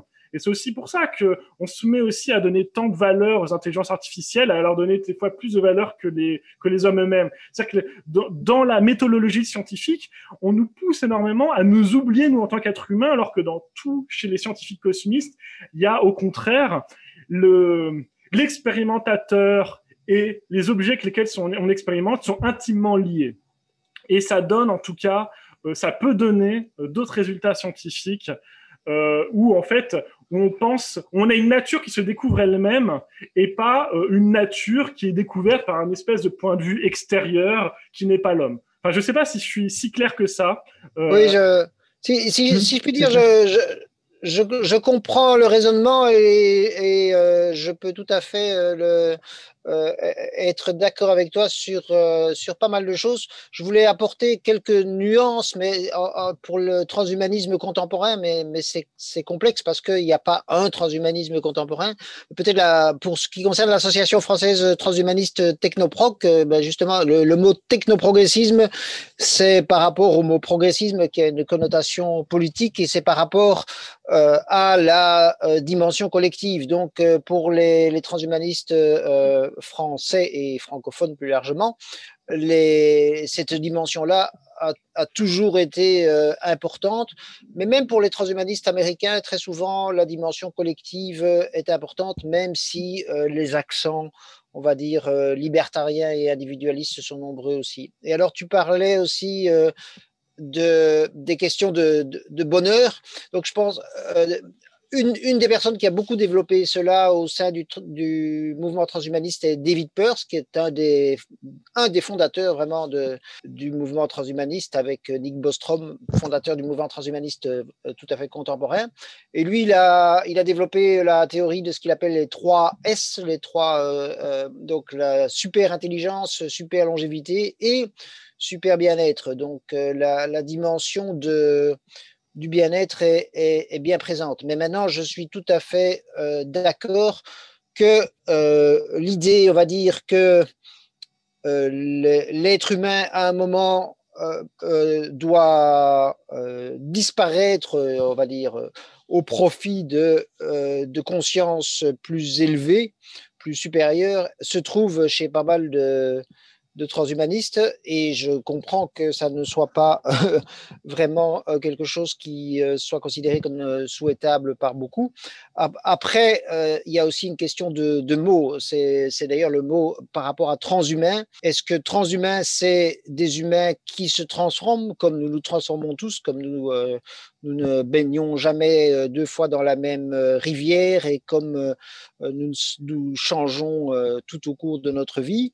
Ou bien est-ce que transhumain, c'est des êtres qui seraient un jour radicalement différents, auquel cas, évidemment, la question que, que tu poses et l'inquiétude euh, que, que tu exprimes et celle des cosmistes est totalement légitime. J'ajouterais aussi, encore une fois, euh, vis-à-vis de David Pierce, lui, c'est vrai qu'il a une position euh, d'utilitariste négatif, c'est-à-dire finalement, il s'intéresse contrairement au, courant de pensée euh, philosophique de l'utilitarisme, donc qui est de maximiser le bonheur euh, du plus grand nombre, on va dire, pour résumer très rapidement, lui, il préfère se dire, vaut mieux minimiser la souffrance euh, le plus possible des êtres qui sont capables d'expérimenter la souffrance. Et peut-être que vis-à-vis des questions autour de l'intelligence artificielle, ce qu'il faut se demander, c'est pas vraiment si à quel niveau ils sont intelligents et conscients, mais c'est est-ce qu'ils peuvent souffrir. Parce que il pourrait y avoir euh, évidemment euh, une terrible erreur de l'humanité et on pourrait faire une sorte de d'atrocité morale si on arrive à un moment donné dans notre histoire où on a développé des intelligences artificielles qui sont capables de souffrir, mais nous on ne les reconnaît pas euh, comme telles, en tout cas comme, comme sujet d'expérience. qui ne reconnaît pas la souffrance des animaux, des animaux par exemple. Exactement, oui, et on voit que bon bah on peut pas dire qu'on est exemplaire sur la façon dont on traite les animaux, il y a aussi une différence entre conscience et intelligence. Euh, on est d'accord qu'il y a quand même un découplage assez euh, net, c'est-à-dire que on a notre exemple à nous où euh, on est une espèce intelligente et on a la conscience, donc on pourrait se dire que c'est des c'est lié, il y a une sorte de maillon entre les deux, mais c'est pas forcément dit. Il y a, là, aussi la thèse orthogonale de Nick Bostrom où il montre qu'il est possible d'avoir une, intelligence extrêmement supérieure à la nôtre, mais qui poursuit un objectif vraiment stupide, comme euh, le fameux exemple de maximiser les, euh, les trombones, quoi, la production de trombones. Donc est-ce encore une intelligence finalement? Une intelligence qui fait quelque chose de stupide, est-ce que c'est euh, antinomique ou pas? Ou alors se dire que là on touche le problème de la définition de l'intelligence c'est possible, effectivement. Alors, on pourrait aussi dire compétence, peut-être? Oui, on devrait plutôt dire compétence artificielle, exactement, qu'intelligence artificielle. C'est pas bête, ouais. En tout cas, voilà, bon, c'est ce que j'avais, la petite parenthèse. voilà. pour, réagir, euh, enfin, en tout cas, déjà pour dire que bon, moi, en tout cas, je, enfin, moi, j'exprime des, alors, je peux exprimer déjà, euh, fait, effectivement, ce que, ce que pense le cosmisme et ce que peut, ce que je pense moi-même, bon, bah, c'est quasiment la même chose. Donc, effectivement, je suis, euh, je suis très proche des idées cosmistes. Moi, j'essaie aussi au maximum de dire ce que répondraient les cosmistes par-delà ce que je peux aussi penser moi-même. Par exemple, moi, par exemple, la ressuscitation, c'est pas, moi, c'est peut-être encore trop en avance pour moi, euh, ces idées de Fyodorov. C'est-à-dire que moi, j'en parle parce que je veux aussi que le, les auditeurs aient à leur disposition tous les éléments qui leur permettent de juger, de faire leur propre avis, puis parfois qui connaissent aussi éventuellement bah, des erreurs. Tout auteur, toute personne va dire des choses intelligentes et des choses qui le sont moins. D'ailleurs, je veux même, même Nicolas Fedorov, je veux même pas le juger sur cette question de sur cette question de ressuscitation. Quelque part, j'en sais rien je, je, donne les éléments et je me mets, j'essaie de me mettre aussi un peu en retrait. Euh, le transhumanisme, pour moi, enfin, je suis un, je j'ai pas forcément envie de faire quelque chose à charge. Euh, c'est juste, d'ailleurs, je pense que le transhumanisme, à ses débuts, avec euh, ceux dont on a parlé, Julian Huxley ou euh, Pierre Terre de Chardin, c'est très intéressant. Moi, ce que je voudrais, c'est en tout cas, si on veut connaître mes intentions, moi, j'aurais envie, en tout cas, qu'en France, on développe une pensée transhumaniste qui soit plus, plus spécifique, parce que je pense qu'on ne voudra jamais la même chose que les anglo-saxons, qui sont aujourd'hui très, très moteurs de cette pensée-là. Moi, j'aurais envie euh, que euh, je pense qu'on a énormément de proximité aussi avec la Russie, et moi, je pense que on a les moyens aussi de penser quelque chose qui nous est propre. Et euh, pourquoi pas garder le mot de transhumanisme, quoique moi, je, ce qui même rien que dans ce mot-là, de même que dans le mot, on critique l'expression intelligence artificielle, pour moi, compétence artificielle éviterait de se faire des idées un peu sur euh, ce qui dit intelligence dit vivant, et donc un peu par association d'idées, on, donne de, on prête de la vie à de l'intelligence. Alors que si on disait compétence artificielle, peut-être qu'on n'aurait jamais eu l'idée de, de, confondre intelligence et vivant. Mhm. Et donc de même, euh, le mot transhumanisme, je pense qu'on peut y être, l'association française du transhumanisme évidemment peut y être très attaché parce que ben c'est quand même quelque chose qui, qui se fait entendre aujourd'hui et qui peut même être populaire. Mais euh, en fait, moi je pourrais être très en accord avec certaines thèses transhumanistes, mais en fait des fois même le mot même transhumaniste peut me gêner. Euh, puisque ça donne l'idée que l'humain, ce sera plus les mêmes humains, ce seront des transhumains. Et ce qui est intéressant dans ce cosmisme russe, c'est que on va un peu à l'inverse. On veut, on s'intéresse aux humains du passé, on s'intéresse à tout notre héritage. On, euh, a une définition aussi de l'homme qui n'est pas réductible à sa raison, comme euh, ça, c'est un héritage des Lumières. Et d'ailleurs, je crois que les transhumanistes se revendiquent énormément des Lumières. Et pour moi, ils ont raison.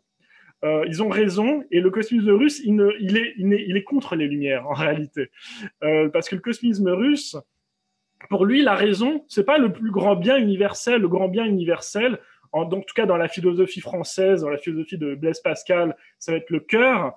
Euh, il va y avoir le cœur et la raison qui vont coexister en même temps chez l'homme. On pourrait dire les raisons morales, qui sont des raisons qui sont pas forcément des raisons d'optimisation, c'est qu'on a des raisons où on va céder à l'autre, des raisons où on, où on perd en conscience, et, et, et, il va avoir la raison, euh, la lumière naturelle. Au contraire, c'est la raison qui calcule. Et là, l'idée, c'est d'avoir une balance entre notre capacité à calculer et notre capacité à définir ce qui est bien et ce qui est mauvais, et à utiliser notre capacité à calculer pour ce qui est bien mais l'effort à définir ce qui est bien, il est plus important que la compétence euh, à faire le bien quelque part. C'est-à-dire que si on est compétent pour faire le bien et en même temps forcément le mal, et qu'on ne sait pas quel est le bien ou quel est le mal, à quoi nous sert une intelligence? Puisque un coup, cette super intelligence, on va faire un truc super bien et un truc, quelque chose de super nul. D'ailleurs, il y a beaucoup de grands génies qui vont faire des choses extraordinairement bien et des choses extraordinairement catastrophiques. Et quelqu'un qui fait les choses un peu moyennement bien, moyennement mauvaise, bon, il n'a pas une vie plus malheureuse en tout cas. Il est peut-être moins, il paraît moins génial, mais lui, à son échelle, il n'a pas une vie euh, moins intéressante, enfin, pas une vie moins bonne. Et ce qui est intéressant, enfin moi, ce que je trouve intéressant, c'est de, euh, bah déjà de de pas créer une, euh, une religion d'experts dont souffre pour moi énormément aujourd'hui dans notre société. Alors des experts qui plus est assistés par intelligence artificielle, qui nous dépossèdent nous comme des mortels à donner notre avis sur ce qui est bien et ce qui est mal. On nous enlève notre avis, notre avis là-dessus, qui ne peut être que démocratique. Et aussi, je fais une défense de la démocratie, non pas parce que euh, parce que tout le monde, euh, enfin, je veux dire, cette démocratie, même si on n'est pas très intelligent, pour moi, tout le monde doit participer parce que tout le monde, c'est la, coopération de tout le monde qui va permettre de définir ce qui est bon, ce qui est mauvais pour la société. Et l'intelligence artificielle, elle, elle va juste selon certains critères qui vont être définis par des experts qui vont nous orienter vers une certaine direction qui risque d'être non démocratique. Moi, je défends cette intelligence du cœur qui ne peut être que collective, parce que si, euh, quand on dit quelque chose qui euh, finalement qui n'est pas bon, on en a honte et en général on le fait de façon cachée dans des assemblées, on vote de nuit, on ne se soumet pas à la voie démocratique parce qu'en réalité on en a honte et après on nous demande d'accepter la légitimité des institutions au pouvoir. Moi ce que je crains aujourd'hui dans ce culte de l'intelligence, c'est ce qui nous arrive aujourd'hui, qu'on soit gouverné par des experts et qu'on nous dise nous on n'est pas assez intelligents, les intelligences artificielles ou nous les experts qui avons accès à des super machines, on est les seuls à être capables de prendre des décisions parce qu'on est les plus intelligents. Et moi, je revendique avec les cosmistes que, que l'homme n'est pas qu'un être d'intelligence. Je revendique avec Erasme, qui a écrit l'éloge de la folie, que bah, justement, il fait l'éloge de cette autre facette de l'homme qui n'est pas notre intelligence, qu'on a envie d'appeler folie parce que ce n'est pas l'intelligence, mais en fait, non. En fait, c'est une autre forme d'intelligence le cœur chez Blaise Pascal ou chez les chrétiens. Et donc cette idée que c'est ça qui fait l'homme, c'est cette balance. Et l'intelligence artificielle, eh ben, elle sera jamais qu'une intelligence ou une compétence même, comme on disait, une compétence de logique et une compétence qui peut servir les objectifs du cœur, mais qui seront forcément humains, forcément anthropocentrés, forcément les nôtres. Alors si on se met à détester l'humain parce qu'on le trouve trop pas assez bien, bon bah c'est une position, ce n'est pas la mienne. Euh, moi, j'apprécie l'amour de l'homme chez les cosmistes.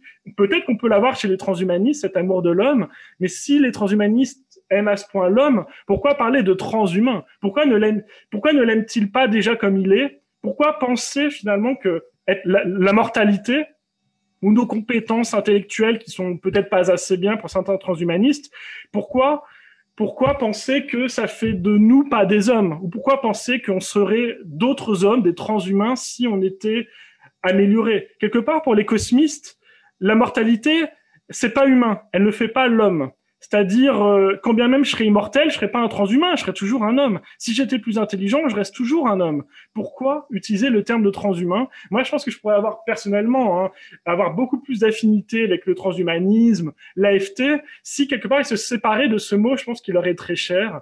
Euh, transhumanisme. Je pense qu'il pourrait avoir les mêmes idées sans ce mot-là. Je sais pas si je me suis fait comprendre. Ouais. Je, peux dire que l'utilisation du mot euh, transhumanisme fait, a toujours fait débat à l'Association française transhumaniste pour diverses raisons, dont euh, celle que tu cites. Mais alors, donc, euh, je comprends aussi mieux maintenant euh, le, raisonnement. Est-ce que si je synthétise ça à l'extrême en, disant l'humain est le seul être euh, aujourd'hui, ou en tout cas l'humain par rapport aux machines est capable de distinguer le bien et le mal, le, le bonheur et le malheur. Ça, c'est euh, l'essence de, de, de, de, ton raisonnement. Et peut-être j'irai, j'irai aussi euh, en disant euh, beaucoup plus pragmatiquement, même une intelligence artificielle euh, extraordinairement euh, efficace, euh, mais sans, sans, cette conscience du bien et du mal, de, de, ce qui est utile à l'humanité de ce qui lui est nuisible. Le, risque majeur n'est pas, enfin, un risque majeur, c'est, on va dire, de ne pas tenir compte de ce que souhaite l'humanité, mais un risque encore plus majeur, c'est une, une destruction de l'humanité euh, par par, par euh, entre guillemets volonté ou par erreur. Hein. Donc euh, ça c'est et ça c'est un domaine qui intéresse beaucoup les les transhumanistes parce que les autres transhumanistes réfléchissent aux perspectives lointaines et donc la l'inquiétude par rapport à, à l'intelligence artificielle est extrêmement importante euh, chez les transhumanistes. Oui, de même aussi, même pour réagir. Pardon, tu voulais dire quelque chose, Gaëtan? Non. Ah, J'allais juste peut-être ajouter que le mot trans... C'est vrai que le mot transhumaniste transhumanisme finalement. Il y a aussi le mot post-humanisme qui peut aussi être euh, euh défini d'une manière différente. Mais euh, il y a un article de Dick Bostrom qui date d'assez longtemps, peut-être des années 2000, début des années 2000, qui disait finalement le transhumanisme, c'est, c'est juste la courant de pensée qui stipule que l'être humain n'est pas arrivé au bout de son évolution, donc euh, darwinienne, et qu'en plus de ça, euh, il est soumis à des forces aujourd'hui qui sont euh, ben, technologiques, et donc la sélection naturelle finit par être...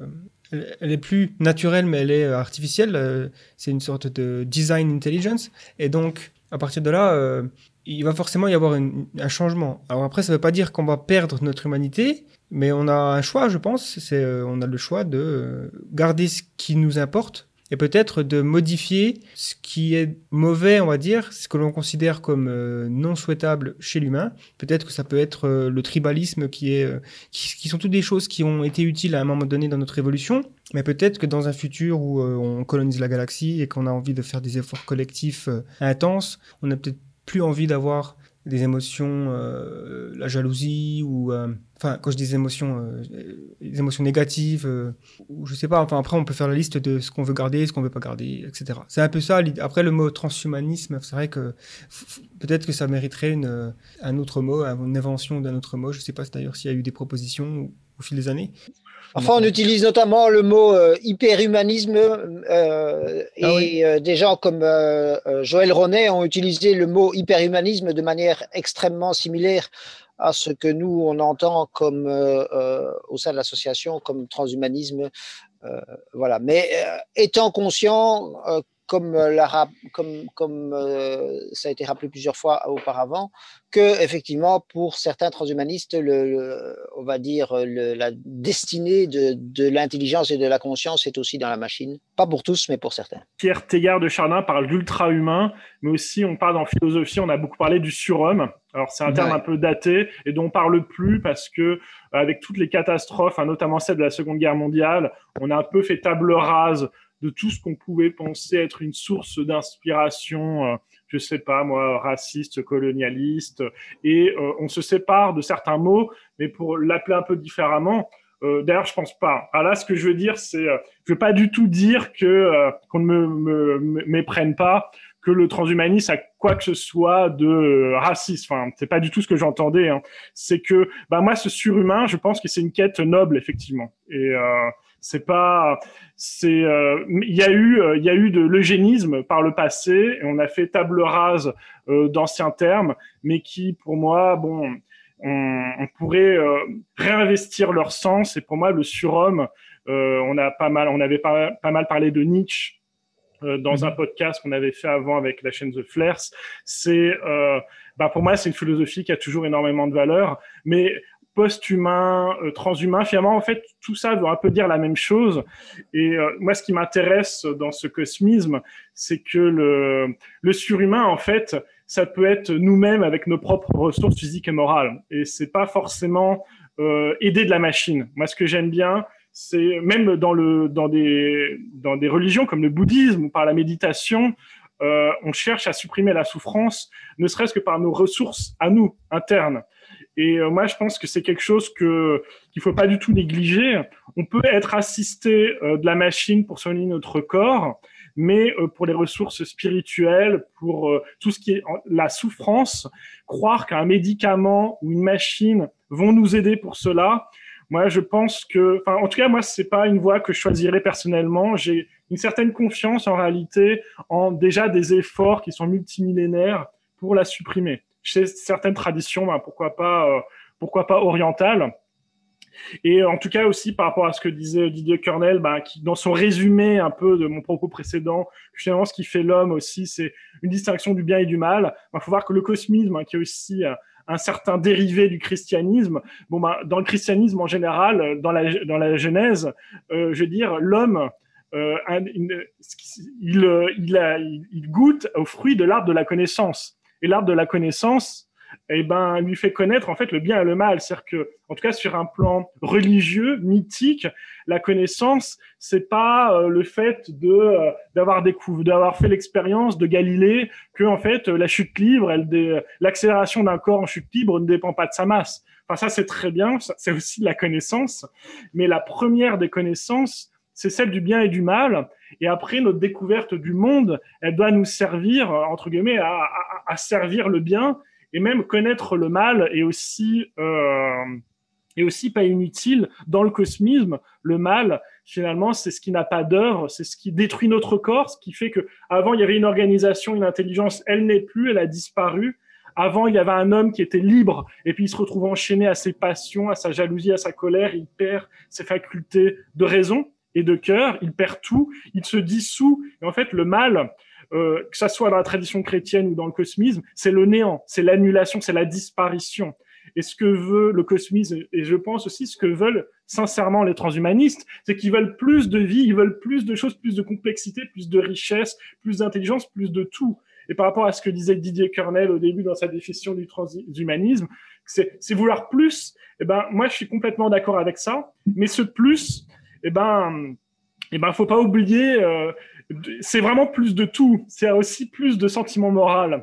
Et, en fait, avoir juste plus d'un côté et pas de tout en même temps, c'est créer un déséquilibre et être extrêmement intelligent mais n'avoir aucune morale, c'est faire de nous quelque chose de quelqu'un profondément stupide en réalité, et une compétence artificielle qui sait faire quelque chose extrêmement bien, mais, mais une compétence au service d'un objectif euh, ridicule. Et, l'objectif ne peut ne pas être ridicule que dans une perspective humaine, que dans une perspective qui nous sert. On ne peut pas être, ne pas être trop centré. C'est-à-dire, ce qui va définir le bien et le mal, c'est forcément le bien et le mal pour l'homme. Et, je pense que nous, en tant qu'humains, on, on, pourra, on, ne doit pas, en tout cas, abandonner euh, cet anthropocentrisme. Et en tout cas, voilà, je pense qu'on, est d'accord, en tout cas, sur beaucoup de choses. C'est, peut-être plus une question de définition des termes, des fois, ce qui nous, sépare. Oui, je pense aussi, effectivement. Dans ton livre, notamment, qui s'appelle L'impératif cosmique, il y a l'idée du cosmisme, d'une manière générale, comme tu l'as précisé, c'est qu'on a l'impératif d'aller coloniser la galaxie, l'espace, de se répandre dans la galaxie, et donc répandre l'intelligence, l'humanité, la vie. Est-ce que tu pourrais juste résumer pourquoi c'est un impératif moral? Parce qu'il y, y, y a, des gens euh, qui ben, ne s'intéressent pas vraiment à ça. Il y a des critiques sur les idées d'expansion. Il y a euh, forcément euh, des gens qui, qui, partent peut-être avec un, préjugé sur l'être humain comme étant quelque chose de destructeur, de pollueur.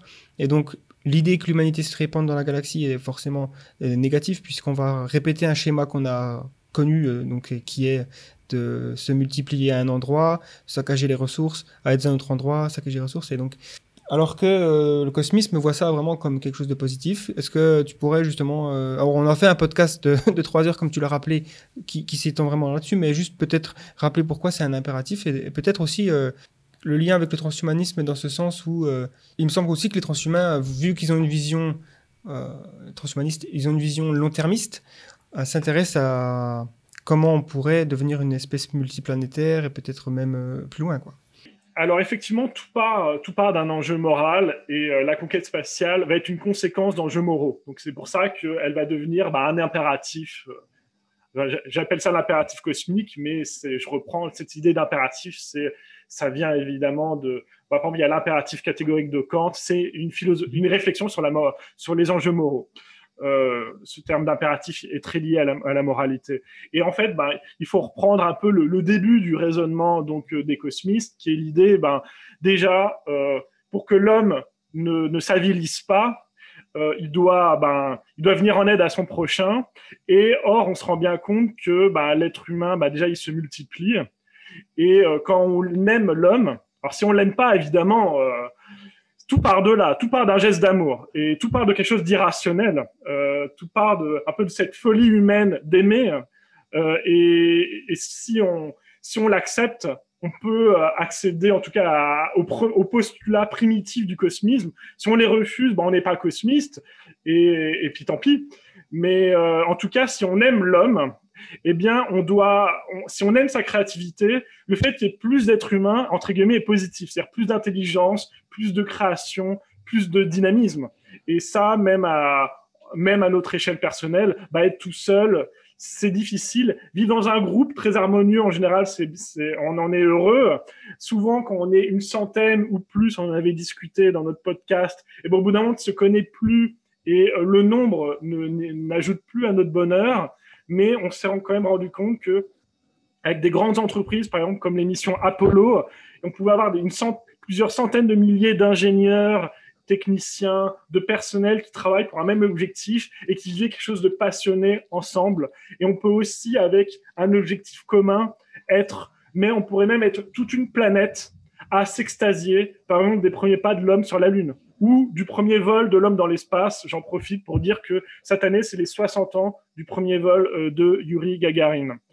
Et ça, c'est... Euh, moi, j'aime bien rappeler, des fois, parce que là, je, pourrais tenir de longs discours, mais des fois, j'ai envie de... J'invite les auditeurs à regarder des photos, par exemple, de Yuri Gagarin, revenu de son vol dans l'espace, et qui va à la rencontre bah, du, du, public. Tout le monde se jette sur lui. Moi, il y a une photo que j'adore. Vous pourrez la retrouver. C'est Gagarine qui a invité en Angleterre. Hein. Il a même parlé à la reine d'Angleterre. Hein. il est vraiment assez marrant. C'est vraiment le soviétique. Lui, il mangeait son citron euh, qu'on lui a servi avec son thé, euh, ce, qui n'est pas du tout dans l'étiquette euh, de la famille royale anglaise, mais ça amusait tout le monde. Après tout, c'était le premier homme dans l'espace. On lui pardonne entre guillemets cette incivilité de manger le citron qu'on lui a servi avec son thé. Mais il y a ces images où il circule dans les rues en Angleterre et tous les enfants, il y a une photo où tous les enfants se jettent sur lui. Parce que les enfants, j'en suis persuadé, sont tous des cosmistes. Euh, naturellement. Ils regardent le ciel, ils regardent l'infini, ça, ça résonne en eux. Après, euh, je laisse chacun euh, penser à son expérience personnelle de pourquoi, qu'est-ce qui le fascine dans l'espace. Moi, ce qui m'a attiré vers le cosmisme et aussi vers les métiers de, de la physique, puisque bon, à la base, je suis, je suis docteur en physique. J'ai travaillé à l'Office national d'études et de recherche aérospatiale. J'ai une quête personnelle de tout au long de ma vie, mais, pourquoi j'aime l'espace? Qu'est-ce qui se passe? Donc euh, moi, j'essaie juste de répondre à cette question. J'ai pas forcément encore complètement répondu, et euh, je pense que tout le monde devrait se poser cette question, et on peut tous en discuter ensemble. Les enfants adorent l'espace, et a un moment, il y a un cordon de policiers qui essaie de contenir une marée d'enfants qui essaient de se jeter sur Gagarine, et les enfants, ils sont petits, ils arrivent à se faufiler sous les bras des policiers qui forment un cordon et en gros ils sont débordés. Euh, voilà, ils sont le, cordon est complètement transpercé, les enfants euh, se jettent sur Gagarine.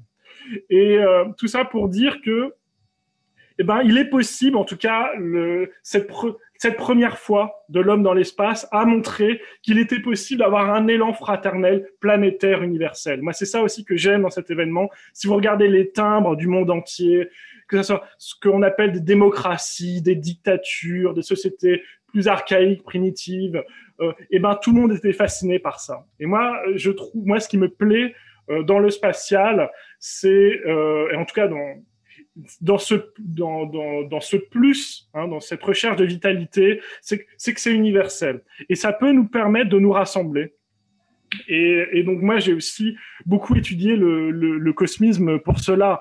Et en fait, là on a un exemple d'une réalisation pratique de d'élan fraternel.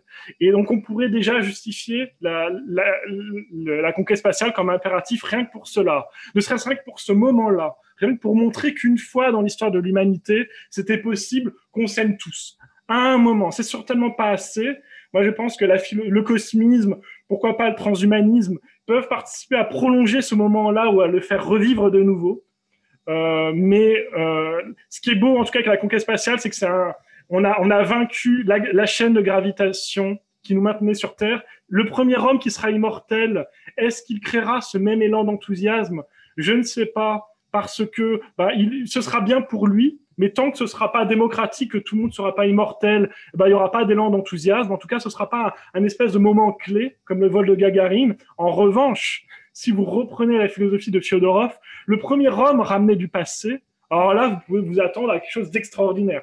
C'est une expérience de pensée, ce que je propose. Est-ce que c'est possible scientifiquement ou non? Bah, Peut-être que non, mais ce qui m'intéresse, c'est que si c'était possible, on aurait un effet Gagarine, c'est certain. Et moi, c'est ces moments-là aussi que je recherche, qui m'intéressent le plus ces moments où on peut avoir une communion un peu universelle de tous les hommes. Imaginez, on ramène des gens du passé, vous retrouvez un membre perdu de votre famille. Quand bien même ce serait pas le vôtre, ce serait celui d'une autre famille, ce serait un effet Gagarine peut-être encore puissance 10. Hmm. Donc l'impératif moral, on, en a vraiment parlé pendant trois heures et, j'invite quand même les gens à écouter cette, euh, ce podcast que je pense que les arguments se sont bien enchaînés. C'est très difficile aussi pour moi de d'organiser les arguments euh, à l'oral comme ça en podcast. Là, on a bien réussi.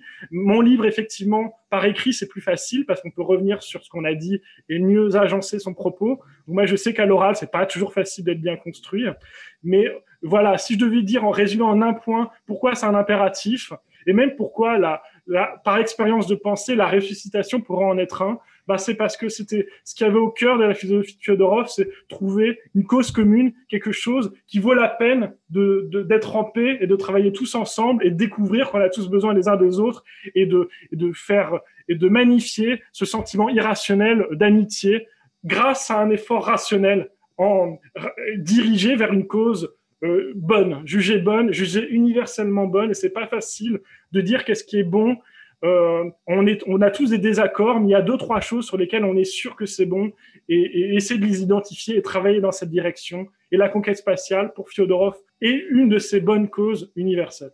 Euh, du coup, j'imagine que tu dois être euh, assez pressé du retour de l'humain bah, sur la Lune, par exemple, qui est annoncé euh, durant cette décennie, espérons, et, euh, et surtout le premier pas de l'homme sur Mars. Est-ce que tu penses euh, que ce sera célébré avec autant de passion qu'à l'époque, ou peut-être qu'on est un peu plus cynique aujourd'hui? Bah, si effectivement la philosophie, si on, si on ne sait pas pourquoi on fait cela et que c'est juste un exploit technique, et qu'il y, aura forcément des rabat-joie qui nous diront oui, mais c'est pour exploiter les ressources, c'est l'homme qui va refaire ce qu'il a toujours fait, il a détruit la Terre, il va détruire d'autres planètes. Je pense que beaucoup de gens, à l'heure actuelle, tant qu'il n'y a pas une philosophie déjà, déjà, on, déjà, on la connaît pas cette philosophie cosmiste. Donc moi, je veux bien que les gens disent que ça leur plaît pas, qu'ils sont contre, écouter leurs arguments pour pourquoi pas améliorer cette philosophie-là ou l'adapter aux temps actuels. Et, et s'il y a un débat et que si on, est conscient de pourquoi on le fait, eh ben on trouvera ça extraordinaire. Et il y aura toujours des technophiles ou des gens qui ont une intuition, qui n'ont pas perdu leur âme d'enfant et qui trouveront ça génial. Il y en aura plein. Mais il y aura aussi aujourd'hui, comme tu le soulignes Gaëtan, il y aura des gens qui nous diront que c'est pas bien. Et, et, en fait, si on pousse leur raisonnement, ces gens qui nous disent que c'est pas bien, en réalité, j'en suis sûr à 100%, c'est des gens qui vont vous dire qu'ils n'aiment pas vraiment l'homme. Et ils ont leur raison. Et, honnêtement, on peut pas vraiment discuter avec ça parce que justement, aimer, c'est irrationnel. Voilà. Donc on ne pourra pas. C'est pas vraiment c'est pas possible de discuter. Le, le, seul moyen de créer euh, un sentiment d'amour, c'est d'incarner un, un, exemple et de montrer autre chose, d'incarner quelque chose d'aimable. Et, et, la, philosophie a pour objectif d'essayer de, de, créer un plan, une stratégie pour accéder à cette chose aimable et pour prouver rétrospectivement qu'elle bah, avait raison parce qu'une fois qu'on l'a fait, ça a marché. Euh, je pense que pour moi, c'est une, bonne stratégie philosophique. Euh, mais euh, voilà, après, est-ce que les gens aujourd'hui trouveront qu'aller sur Mars, ce sera génial? Ce sera plus mitigé que le premier homme dans l'espace. Et, euh, et, je pense que effectivement, il est urgent de. Il faudrait pas que l'homme, euh, je veux dire, avec le temps, soit de plus en plus désabusé. Je pense que c'est un phénomène assez nouveau d'être désabusé. Et c'est ça aussi ce qui plaisait à Fyodorov chez les premiers hommes, et aussi ce qui pouvait plaire à, à Jean-Jacques Rousseau, hein, qui parle beaucoup des langues des premiers hommes. Il a un discours sur l'origine des langues que je trouve fantastique. Et il disait que nos premières langues étaient beaucoup plus poétiques, beaucoup moins scientifiques, extrêmement exaltées, poétiques. Avant, l'humanité chantait beaucoup plus. La musique avait un rôle fondamental, la poésie, la littérature. Et là, on voit bien qu'avec le temps, l'humanité est de plus en plus désenchantée, de plus en plus technicisée. Et c'est ça, en fait, pour moi, un danger. Il y a un déséquilibre. Avant, l'humanité était déséquilibrée, extrêmement exaltée, mais complètement antirationnelle et avec des croyances absurdes. Aujourd'hui, extrêmement rationnelle, mais complètement désabusée. Pour moi, le cosmisme russe et aussi la Russie, pour moi, un bel exemple de, pays exaltés et en même temps très scientifiques. Mais il y a aussi énormément de défauts à la Russie et je pense que la France, par sa, rationalité à elle et, et, aussi sa philosophie à elle, est extrêmement complémentaire de la Russie. Je pense que c'est un excellent duo pour amorcer un nouvel enthousiasme sur cette planète. Mais euh, clairement, bon, bah, pour répondre, enfin en tout cas à ton constat, bah, je suis d'accord avec toi, Gaëtan, les gens seront peut-être désabusés, mais euh, ce qu'on fait, notre, mon travail et celui de l'AFT, celui de The Flares, c'est aussi de faire en sorte que ça n'arrive pas, que le jour où on sera, on ira sur Mars, que les gens aient un peu découvert de la philosophie enthousiaste et que, eh ben, qu'ils accueillent cet événement de façon positive. On, tous, nous trois, je pense que nous travaillons à ce que, bah, le destin le futur n'est pas écrit et on travaille à ce que cet événement soit pris de façon positive. Est-ce qu'on y arrivera? J'espère. Je voulais dire, donc je suis tout à fait d'accord avec toi, euh, Rudolf, euh, par rapport à, cet intérêt d'avoir des buts communs de, de l'humanité et c'est certain que euh, le, les, premiers euh, voyages dans l'espace, euh, il y a eu cette conception de dépassement. C'est certain aussi que, comme tu dis, que les aspects, on va dire, de, de pessimisme et de, de, dénigrement par rapport à ce qui se poursuit aujourd'hui sont importants. Attention, parce qu'il y a toujours eu en fait hein, une sorte de, mouvement de balancier entre, à, à, mon avis, si on, allait euh, euh, revoir les journaux dans, dans, les années 60, on trouverait aussi des gens qui s'opposaient à la, conquête spatiale. Mais euh, pour pour après-demain, euh, moi, enfin, un de mes espoirs, et c'est aussi un, un, des espoirs vraiment de, de la plupart des transhumanismes, transhumanistes, c'est que euh, ce, cette aspiration commune à, de l'humanité euh, se porte vers euh, les, les, questions de longévité. Et alors là, euh, je dirais, s'il y avait un premier humain qui ne peut pas mourir de, qui peut ne, ne plus mourir de maladie liée au vieillissement, clair pour beaucoup, et en tout cas c'est clair pour moi, euh, que euh, ça devrait être des, thérapies qui sont accessibles à, tout le monde, ou plus exactement accessibles à tous ceux qui le, souhaitent. Mais je ne suis pas trop inquiet pour ça. Ça fait partie des, peurs euh, que ça ne sera accessible qu'à certains, mais je ne suis pas trop inquiet pour ça. Mais je m'écarte du cosmisme, sauf que, comme tu le dis, c'était vraiment un, des objectifs majeurs, la longévité. Et peut-être euh, maintenant pour, pour faire la, transition avec l'époque contemporaine, peut-être que tu as lu un article de qui est paru il n'y a pas longtemps sur Internet, euh, Le Cosmisme, une mythologie nationale russe contre le transhumanisme. Donc, euh, pas mal de choses que tu, as, dites euh, s'opposent à cette conception, mais que, que penses-tu de, cet article si tu l'as lu? C'est un article que j'ai lu bah, grâce, bah, grâce à, vous, parce que vous me l'avez vous, me l'avez envoyé un peu de temps. Donc je autrement, j'en avais pas connaissance. Et effectivement, bon, là, je, ne suis pas d'accord avec euh, cet article. Bah, déjà avec le titre, hein, on va commencer. Bon, une mythologie. Alors bon, déjà mythologie, il faut bien comprendre que c'est très péjoratif. Euh, même un mot déjà sur l'auteur. Hein, Juliette Faure, avait déjà écrit un article sur le cosmisme russe euh, dans le monde diplomatique en 2017, je crois, euh, numéro de décembre 2017 ou 2018, et elle a déjà, déjà, bon, elle parle pas, elle nous explique pas vraiment ce qu'est le cosmisme, mais par contre, elle nous parle très vite de milliardaires oligarques russes qui mhm. pourraient, s'ils le veulent, se réclamer du transhumanisme. Peut-être qu'ils le font. J'avoue ne pas beaucoup m'intéresser en réalité à la politique russe. Euh, moi, j'aime la Russie, pas forcément. Enfin, c'est pas son régime. Moi, le régime politique russe ne m'intéresse pas. Euh, je pense. Et de même que le régime politique français ne me plaît pas plus que ça. Et pourtant, j'aime quand même la France et euh, j'aime quand même la Russie. Et là, on a un article, en tout cas, qui va nous faire très vite de la politique. Et la politique, c'est moi je peux aimer la politique, mais une politique qui a qui parle de ses fondements philosophiques, qui nous dit ce qu'elle considère comme un bien et comme un mal, qu'elle nous donne son utopie, qu'elle nous dit ce qu'elle veut comme société, et pas bon là on a un article de quelqu'un, c'est très classique. On, va on va me dire que je suis orienté et que j'ai un parti pris. Ben oui j'ai un parti pris de quelqu'un qui aime la Russie, hein, donc que personne donc euh, et j'aime la Russie malgré ses déboires politiques quand il y en a. Hein. C'est j'aime quand même la Russie, j'aime aussi la France quand elle a aussi ses déboires politiques. Mais euh, là, euh, on a clairement, euh, pour moi, c'est encore un article de politologue qui, veut désinguer la Russie. Et on a, en France, on n'a que ça. On n'a que ça, et c'est ça qui, et c'est pour ça que j'ai fait un gros travail de, je, je, cherche à défendre le cosmisme russe, en tout cas le, le dégager de la politique, rappeler que c'est un mouvement philosophique d'un autre siècle, Hein, ça a plus d'un siècle maintenant que les cosmistes russes sont pas responsables de ce que peuvent dire des milliardaires russes aujourd'hui. Euh, ils ne savaient pas qu'un jour en Russie il y aurait des milliardaires. Hein. On vivait, en tout cas à la fin du 19e, siècle en Russie, c'est un pays qui était beaucoup moins développé que l'Europe et qui ça leur a posé d'ailleurs beaucoup de questions. Euh, mais euh, en tout cas, cet article-là, on pourrait euh, voilà, il va parler d'expériences paranormales, il va, en fait, il peut dire des choses, il parle quand même du cosmisme russe, mais on, sent bien que par les termes qu'il emploie, il veut vous amener à penser que le cosmisme, c'est nul. Il le, apparemment, euh, il dit que le cosmisme s'oppose au transhumanisme.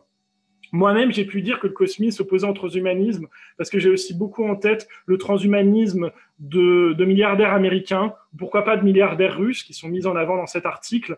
Moi, j'ai toujours peur des, euh, disons, euh, du, de la privatisation du progrès scientifique. Et Didier Cornel l'a rappelé, s'il devait y avoir un traitement contre le vieillissement, tout le monde devrait y avoir accès. Évidemment, je pense la même chose. Et on peut avoir peur que si ce sont des travaux privés qui trouvent des solutions pour lutter contre le vieillissement, qu'ils nous le fassent payer très cher. Or, euh, eh ben, on pourrait vouloir que ça bénéficie à tout le monde. Il va y avoir une. Il peut y avoir des contradictions entre les découvertes par des labos privés et l'intérêt public. Ce sont ces contradictions, elles sont à tous les niveaux. Mais quand on touche à quelque chose aussi fondamental que le vivant, le patrimoine génétique, le vieillissement, parfois le respect aussi du vivant, qu'on crée des êtres euh, hybrides au cours de nos expériences scientifiques et qu'on crée des êtres qui souffrent et que ça heurte à notre sens moral, eh ben on peut craindre que, ben, que le pouvoir public n'ait pas les moyens de réguler des grandes fortunes et on a ces problèmes-là. Pour les réseaux sociaux, on a ces problèmes-là sur tous les points de vue. C'est une grande question politique. C'est pas, c'est pas l'enjeu de notre podcast de le résoudre là. Mais cet article-là, en fait, bon, je, il m'énerve. Il m'énerve que le public le, le, lise, le découvre, qu'il le confronte tout simplement à ce que je peux dire du cosmisme. Qu'il le, en fait, il verra, en tout cas, euh, il verra que moi j'en parle en, en, cherchant dans le cosmisme ce qui rend l'homme euh, beau, ce qui magnifie notre société. On peut toujours tout détourner. On peut même, euh, on peut faire avec le cosmisme, avec le transhumanisme, lui faire dire des choses atroces. On peut certainement lui faire dire des choses très bien. Euh, maintenant, tout peut être détourné. Donc moi, cet article-là, bon ben, j'imagine qu'il dit que le cosmisme russe est utilisé comme une espèce de mythologie russe nationaliste. Moi, je suis invité en permanence à parler en Russie. On apprécie beaucoup ce que je dis là-bas. J'ai des podcasts en russe aussi. Enfin, je vous, propose pas de m'écouter en russe parce que je pense que bon, vous pourrez pas me suivre, mais sinon vous tapez mon nom en russe ou Rudolf Bieran en cyrillique, vous me trouverez beaucoup de vidéos de moi en russe. J'ai des articles publiés, un article publié en russe et en anglais dans une revue russe. Existe-t-il un cosmisme français? Et c'est un article qui a été très bien reçu.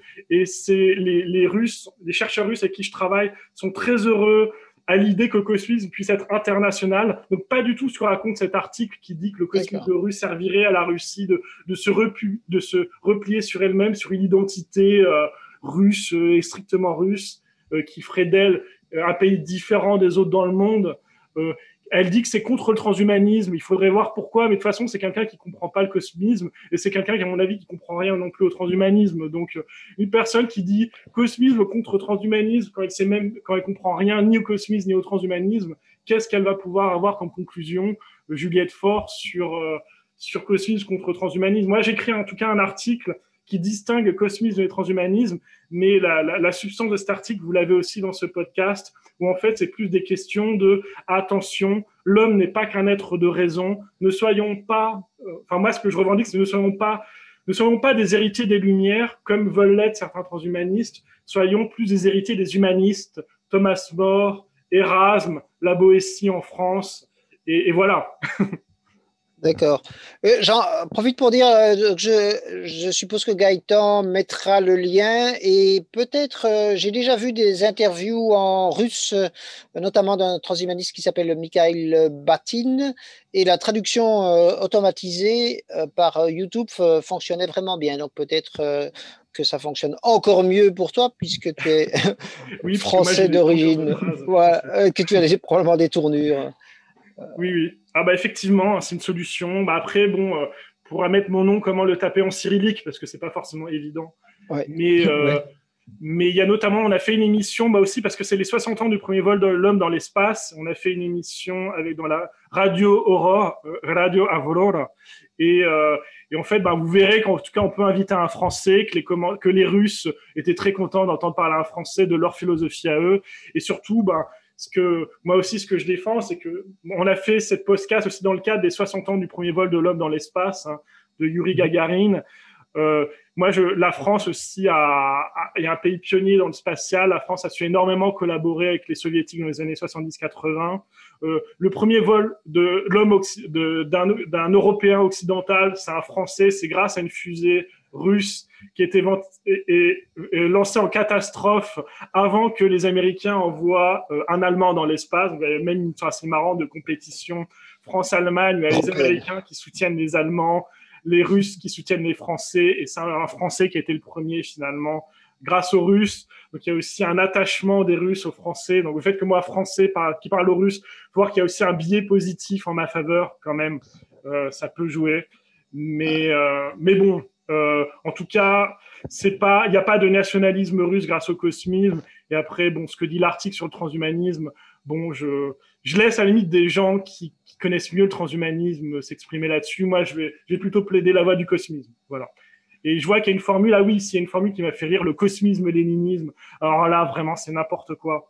Parce que quand on sait à quel point, en plus, Vernadsky est cité plus haut dans l'article, Vernadsky, qui fait partie des gens qui ont été complètement rejetés par les léninistes, notamment à cause de sa conception de vivant. Enfin, vraiment, c'est bon. Il faudrait en parler longuement et on veut peut-être pas faire un commentaire dans cet article, mais pour moi, c'est n'importe quoi. Cosmisme léniniste, c'est la plus grande absurdité qui soit. Les cosmisme étaient persécutés, même Pavel Florensky. J'en parle dans mes articles, j'en parle pas trop dans les interventions, parce que ça ferait trop de gens. Mais lui, il a même été exécuté. Hein. Euh, on ne sait pas comment, mais il a été exilé îles Solovki, puis exécuté dans les années 30. Kijevski, disciple de Tsiolkovsky, il a été déporté pendant plus d'une dizaine d'années. Euh, je veux dire, Korolev, il a été aussi déporté, torturé, il a eu la mâchoire fracturée et il, est devenu un héros un peu secret puisque les, soviétiques avaient peur que Korolev soit assassiné par les Américains et qu'ils prennent un avantage dans la, dans la, dans la course à l'espace en le tuant. Alors, ce qui n'était pas absurde parce qu'effectivement, quand Korolev est mort, mort pour le coup de, de mort naturelle, euh, et ben les premières fusées soviétiques ont commencé à exploser. Donc effectivement, si les Américains avaient assassiné Korolev, ça aurait pas du tout été la même chose. Euh, la conquête spatiale soviétique. Maintenant, Korolev, il est quand même mort parce qu'il a eu un, moment, il a eu un problème, je sais pas, gastrique. Il fallait l'opérer. Au moment de faire passer la sonde dans son œsophage, le chirurgien qui était chirurgien personnel de Khrouchtchev, je crois, ils avaient envoyé, ils avaient donné le meilleur. Hein. Ils voulaient le sauver, Korolev, mais il découvre en voulant faire l'opération que parce que sa mâchoire était fracturée, il le savait pas et c'était pas dans les dossiers puisque ça a été fracturé, je crois, pendant qu'il était euh, en, prison euh, dans les années 30 et, et, persécuté pour faire avouer soi-disant de ses crimes. Donc, il a eu la mâchoire fracturée. C'était évidemment pas dans le dossier parce qu'ils en avaient honte hein, quand même, hein, les soviétiques, même de leur propre passé, du temps. Ils avaient honte du stalinisme en tout cas à l'époque de, bah, de Khrouchtchev.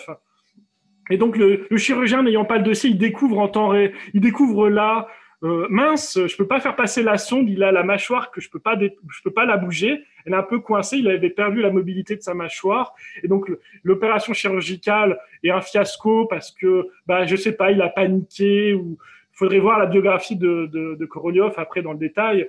Mais l'opération euh, rate, pour, alors qu'elle n'était pas difficile, et donc Korolev meurt un peu prématurément et à, cause des suites de sa torture en fait euh, dans les années 30.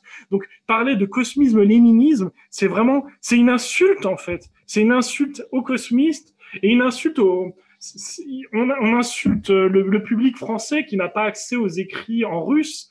Très peu de choses sont traduites. Moi, j'ai une première dans mon livre, il y a des traductions de Fyodorov, mais la biographie de Korolev, elle n'est même pas traduite. Euh, on, se, moque des gens en fait. On se moque des gens parce que derrière tout ça, il y a des, on n'écrit jamais pour rien, on écrit toujours avec des intentions, on est toujours partial. Et moi, bon bah, peut-être que je me trompe, mais euh, je pense que les intentions de l'auteur sont de, une fois de plus, de dire du mal de la Russie, la russophobie étant un lieu, enfin, mettant à breuve les médias français depuis euh, très très longtemps de maintenant. Effectivement, on mettra euh, le lien dans la description euh, de, l'article et euh, on espère que ta, finalement ta vision du cosmisme et ta culture de ce sujet sera mieux finalement répandue en France aussi. Puisqu'effectivement, si c'est euh, la, seule façon pour les Français d'accéder de, de, au cosmisme, c'est par des articles de ce style, ça pas terrible. Donc, euh, effectivement. Après, je laisse les gens faire leur propre avis. Moi, je suis très, très tranché. Mm. Je, je, me, je, me, je suis assez sanguin, donc je, je réponds comme ça. que que les gens se fassent que, que, les gens se laissent pas influencer par ce que je dis. Ils peuvent accéder à mes propos. Ils ont les écrits de Juliette Faure. Il y a aussi cet, article du Monde diplomatique. Voilà, je fais un peu de la pub pour ce qu'elle a écrit. Allez voir, faites-vous un avis. Je lirai éventuellement les commentaires. Enfin, et, et, je verrai. Peut-être que je peux me tromper, mais voilà, moi, je, je suis engagé dans mon propos. Et le, de toute façon, la vérité émergera que d'une réflexion collective. Je ne suis qu'une brique dans cette réflexion collective, mais une brique déterminée. Hein, ça, c'est sûr. Euh, il me semble que le, transhumanisme est, quand même assez implanté en Russie, peut-être même plus que partout ailleurs au vu des, personnes actives. Alors après, il faudrait que Didier me confirme, il a peut-être plus de, data sur euh, le nombre de, transhumanistes en Russie ou quoi, mais euh, bon, si c'est le cas, est-ce que tu penses que c'est d'abord parce que le cosmisme a circulé en Russie, donc le lien entre le transhumanisme et le cosmisme a peut-être été facile à voir pour les gens, ou est-ce que c'est juste peut-être l'optimisme technologique de l'URSS qui a influencé peut-être la culture, et donc aujourd'hui les gens sont un peu comme en Corée du Sud ou ou dans certains pays du monde qui sont plus technophiles et plus attraits à certaines idées plus que d'autres qui sont qui peuvent être conservateurs voilà tout doit, tout doit participer. Moi, bon, après des gens que j'ai rencontrés, euh, moi, c'est plutôt des chercheurs en fait hein, en Russie que je connais et mhm. qui, euh, et, là, on peut, on peut le regretter, hein, mais le, voilà, le, transhumanisme, en tout cas, euh, inquiète, euh, mais à cause de, ben, c'est une fois de plus, c'est parce qu'aussi en Russie, c'est beaucoup des, des, des, gens très riches qui aussi, enfin, en tout cas, qui peuvent aussi faire la promotion du transhumanisme. Et ça, bah, ça, vu l'organisation économique aujourd'hui de nos sociétés, euh, il est difficile de faire confiance à des grandes fortunes pour faire le, pour accomplir le bien commun. Donc, euh, à cause de cela, euh, il y a une méfiance. Et euh, après, je pense qu'on en, a discuté, hein, que, que, comprendre. Il y a plein de transhumanisme, et, là, nous, on discute, on est d'accord, alors que ben, moi, je vais me revendiquer cosmiste. Donc vous, vous connaissez bien le transhumanisme, et pourtant, on se parle de façon, enfin, on s'entend et on, mm -hmm. on, on, peut, on peut réfléchir ensemble, donc ça ne pose pas de problème. Euh, les chercheurs russes, bah, je pense pas qu'ils aient eu la chance aussi que j'ai maintenant de parler avec des, des, des, gens qui font la promotion du transhumanisme. Euh, donc, je pense, je pense qu'il y a, il faut continuer les discussions. Euh, en tout cas, pour, pour, le cas de la Russie, euh, je, je finalement, euh, bah, je, je peux pas trop répondre en réalité. J'ai pas, de, pas rencontré de personnes qui se revendiquent transhumanistes en Russie. Parce que quand j'y vais c'est oui, parce que c'est pour une conférence. Voilà. Oui, moi je donc dans dans l'ensemble des personnes avec qui euh, nous avons des, des contacts euh, au point de vue transhumanisme, il y a bien sûr euh, des beaucoup d'Américains, mais il y a aussi vraiment beaucoup de Russes et particulièrement dans tout ce qui concerne les questions de longévité pour eux, c'est vraiment presque synonyme, je dirais, euh, les, aspects de, recherche de longévité et, les questions liées au transhumanisme. Donc, je, suis un peu euh, surpris. Alors, euh, et, alors, il y avait également, mais là, on en a un peu parlé déjà, dans le passé de, l'Union soviétique, une recherche, des recherches sur la longévité qui ont été vraiment extrêmement développées. Tu, as, tu en as cité certains aspects. Euh, et puis, euh, il y a aussi le fait que euh, dans, l'ex-Union soviétique, l'enseignement scientifique avait plus d'importance et plus, plus d'impact que chez nous. Donc voilà, je, connais pas mal de gens, mais peut-être après ce, mouvement-là en Russie comme dans les autres pays, reste un petit mouvement. Oui. Oui, bah après, il faut voir que la, Russie, en tout cas, est restée très chrétienne, chrétienne orthodoxe.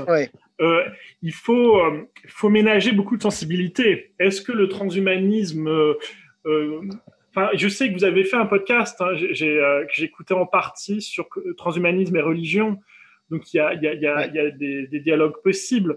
Euh, maintenant, euh, bon bah, c'est une chose, la vérité entre, enfin que vous pouvez vous mettre en valeur sur bah, une compatibilité entre transhumanisme et religion, c'est une chose. Mais ce qu'en savent les gens, ce que ce qu'on sait, là, ce qui il y a deux vérités en fait. Il y a celle vraiment euh, que, qu qu à laquelle on accède en ayant beaucoup étudié un sujet, et il y a celle créée par le grand public qui est un peu qui a un a priori, en fait, c'est même pas une vérité, mais en fait, ça, ça en devient, ça devient en tout cas un fait, quoi. C'est-à-dire que le, ce qui se dit, les idées qui résonnent et qui sont répétées à longueur de journée, elles prennent, euh, eh ben, elles, elles, jouent, quand bien même elles seraient fausses, elles, elles, ont un énorme impact et elles doivent être étudiées aussi. On doit aussi étudier les idées fausses euh, en tant que, en tant qu'elles ont une action euh, malgré tout. Donc après, que savent, euh, qu'est-ce qui se dit aujourd'hui du transhumanisme en Russie? Moi, je parle, à chaque fois que je vais là-bas, on parle que de cosmisme. Hein, et, et, moi, en fait, j'ai un, un, énorme biais par rapport à, à la, à, au rôle que j'ai là-bas. C'est qu'on me demande pas de parler de transhumanisme. En fait, je, quelque part, je, je, je, suis une bonne personne pour confronter cosmisme et transhumanisme.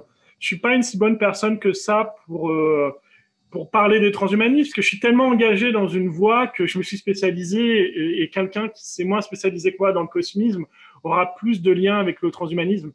Voilà, là-dessus, je suis pas la meilleure personne. J'ai quand même envie de rebondir sur, pour donner aussi quelques faits scientifiques, parce que je pense que c'est toujours intéressant de donner un maximum de, de concret sur l'histoire soviétique de, de quête de longévité.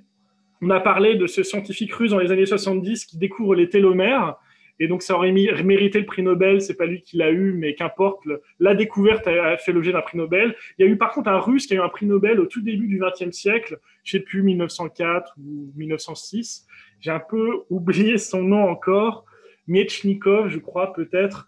Et lui, il a découvert le rôle de la flore intestinale. Déjà, il a fait une découverte fantastique. C'est que dans l'organisme humain, bah, il y a des organismes indépendants, enfin pas vraiment indépendants, en, en symbiose avec l'homme, qui sont des bactéries Et on pouvait penser à l'époque, au début du XXe siècle, que toute bactérie dans l'organisme humain, c'était une maladie et que ça allait nous tuer. Et là, il découvre des bactéries qui ont un rôle positif dans la digestion. Et il découvre donc que la flore intestinale joue un rôle extrêmement important dans la santé de l'homme. Et, il a, il a, et donc il s'est intéressé à la flore intestinale et ses travaux ont mené notamment à la création en Union soviétique du kéfir, qui est une boisson bah, lactée, euh, fermentée, non alcoolisée, mais avec des ferments lactiques, et, qui a pour rôle de d'améliorer la flore intestinale. Et l'idée pour lui, c'était de euh, bah, l'idée du kéfir, c'est bah, d'améliorer la santé, donc il fait de la longévité. Pour ce prix Nobel du début du XXe siècle, qui lui a fait la découverte de la flore intestinale, lui, ce qu'il craignait, c'était plus les, les, rejets des toxines des bactéries qui, eh, par contre, pouvaient euh, détruire raccourcir notre notre vie. Donc il y a eu toute une là il y a eu des travaux scientifiques. Moi je suis pas biologiste, je suis plutôt physicien donc j'en parle pas forcément avec précision, mais il y a eu en biologie euh, aussi des travaux. On doit aux Russes la découverte de la flore intestinale, de la symbiose avec d'autres bactéries et, euh, l'invention du kéfir qu'on peut toujours acheter en supermarché aujourd'hui. Donc euh, voilà, c'est encore pour donner d'autres faits scientifiques.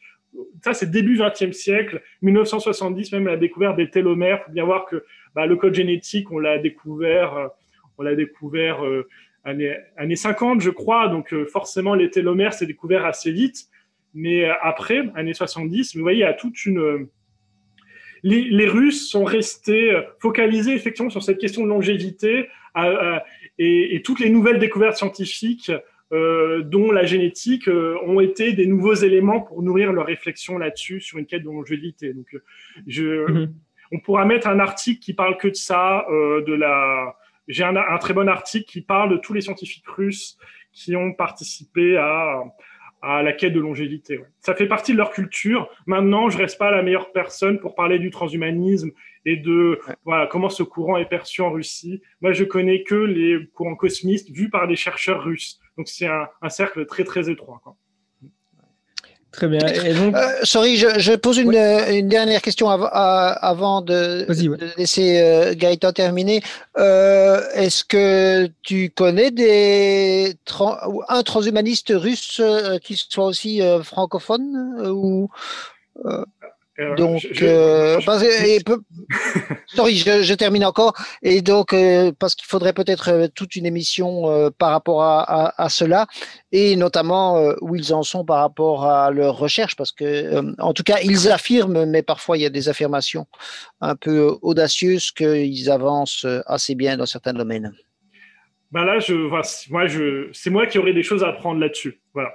Mais okay. je, n'ai rien Merci. à apprendre à personne là-dessus. Ouais. Euh, finalement, plus ça va, euh, plus on progresse, et plus, donc, effectivement, on envisage euh, une humanité dans l'espace. En tout cas, si on arrive à naviguer le, le, le 21e siècle, qui est quand même, euh, voilà, parsemé de, bah, de dangers. Donc, il y a beaucoup de risques existentiels, notamment des risques existentiels anthropogéniques. Mais, si on y arrive, on, voit que l'impératif euh, moral d'étendre l'humanité dans la galaxie, déjà dans le système solaire, mais potentiellement le, coloniser la galaxie, devenir une civilisation de type 1, de type 2, de type 3, tout ça.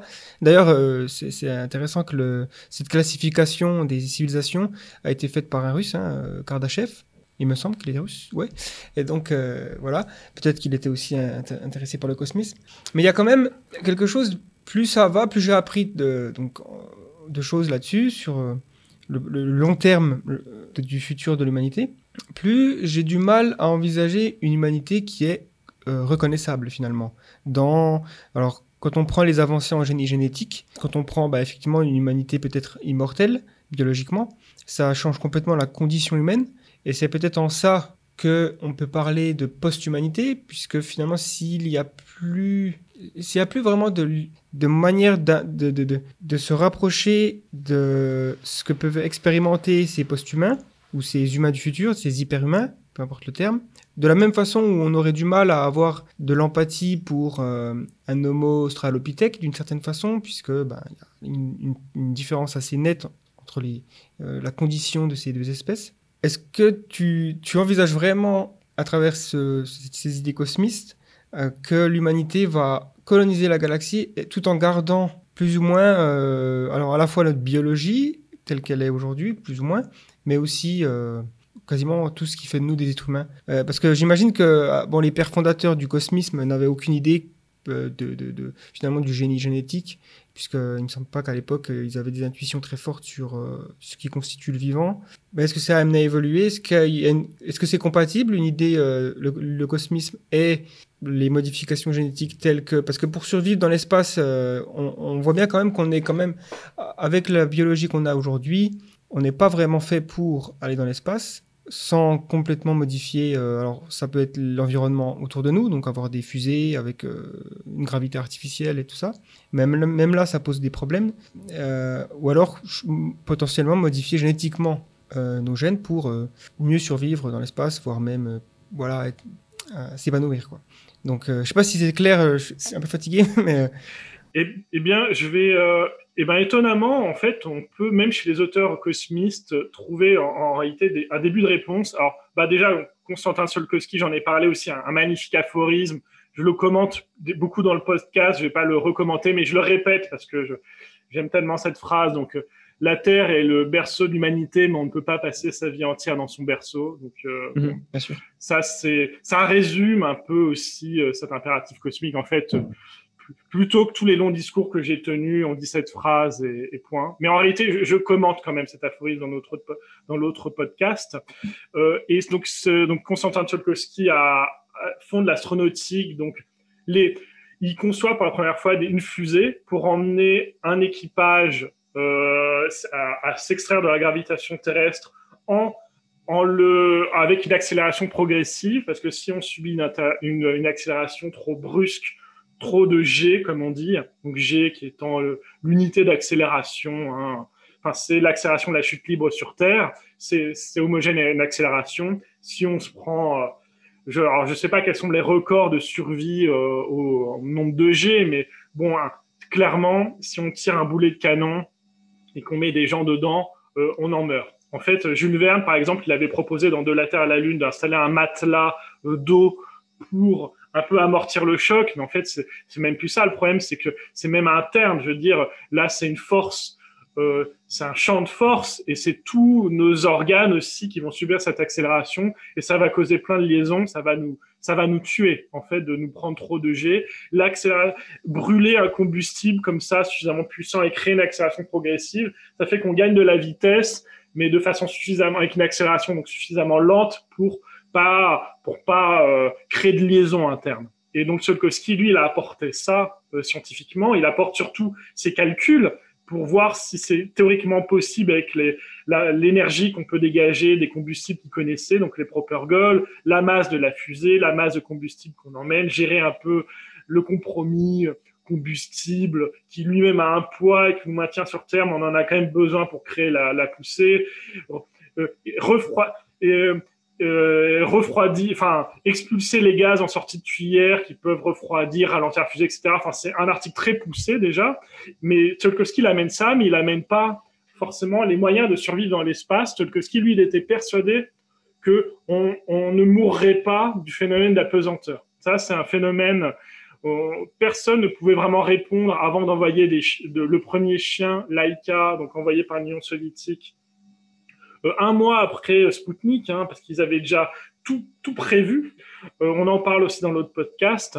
Et donc là, on sait qu'on peut survivre à la pesanteur, c'est une première donnée, mais les rayonnements cosmiques, donc c'est-à-dire tous ces rayonnements qui ne sont plus filtrés par notre couche d'ozone, eh ben ils vont, eh ben ils peuvent nous détruire.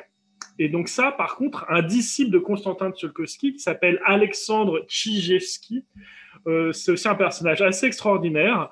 Il, est, il a vécu euh, dans la même ville que Tsiolkovsky à Kaluga, dans le, à 200 km au sud de Moscou, un coin euh, à l'époque qui devait être quand même un peu plus isolé qu'aujourd'hui.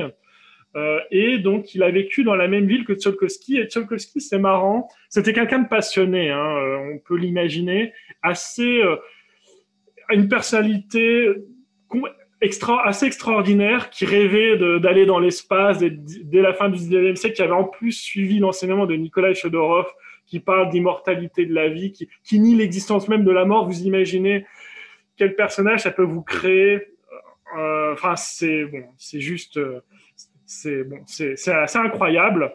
Et euh, il a, il avait, il était professeur de mathématiques. C'était ça, ça son gagne-pain. Bon, il était très pauvre hein, parce qu'on gagnait mal sa vie en étant enseignant. Pardon. Et à un moment, il a été invité dans une école à parler un peu de, conquête spatiale. En 1914, je crois, il a parlé dans une petite école de Kaluga. Il y a eu cet Alexandre. Tcholkovsky déjà disait Ah, mais euh, ah, voilà, on, va avoir besoin de vous, les enfants, pour, créer cet avenir. Moi, tout seul, je suis déjà vieux.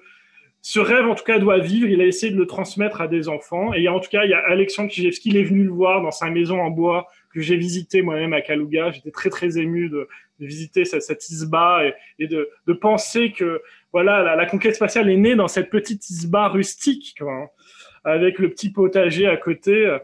Euh, et, donc, Alexandre Kijewski, lui, son travail, ça a été de faire de, comprendre comment on allait protéger l'être humain du rayonnement cosmique et comment euh, l'aider à traverser cette épreuve, à survivre dans l'espace.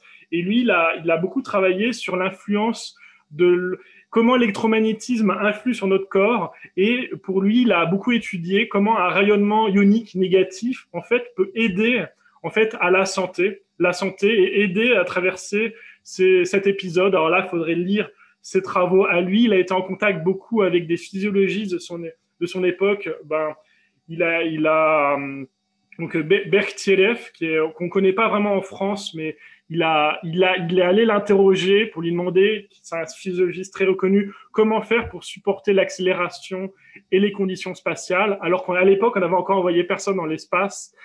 Et, euh, et là, j'ai un trou de mémoire, c'est absurde.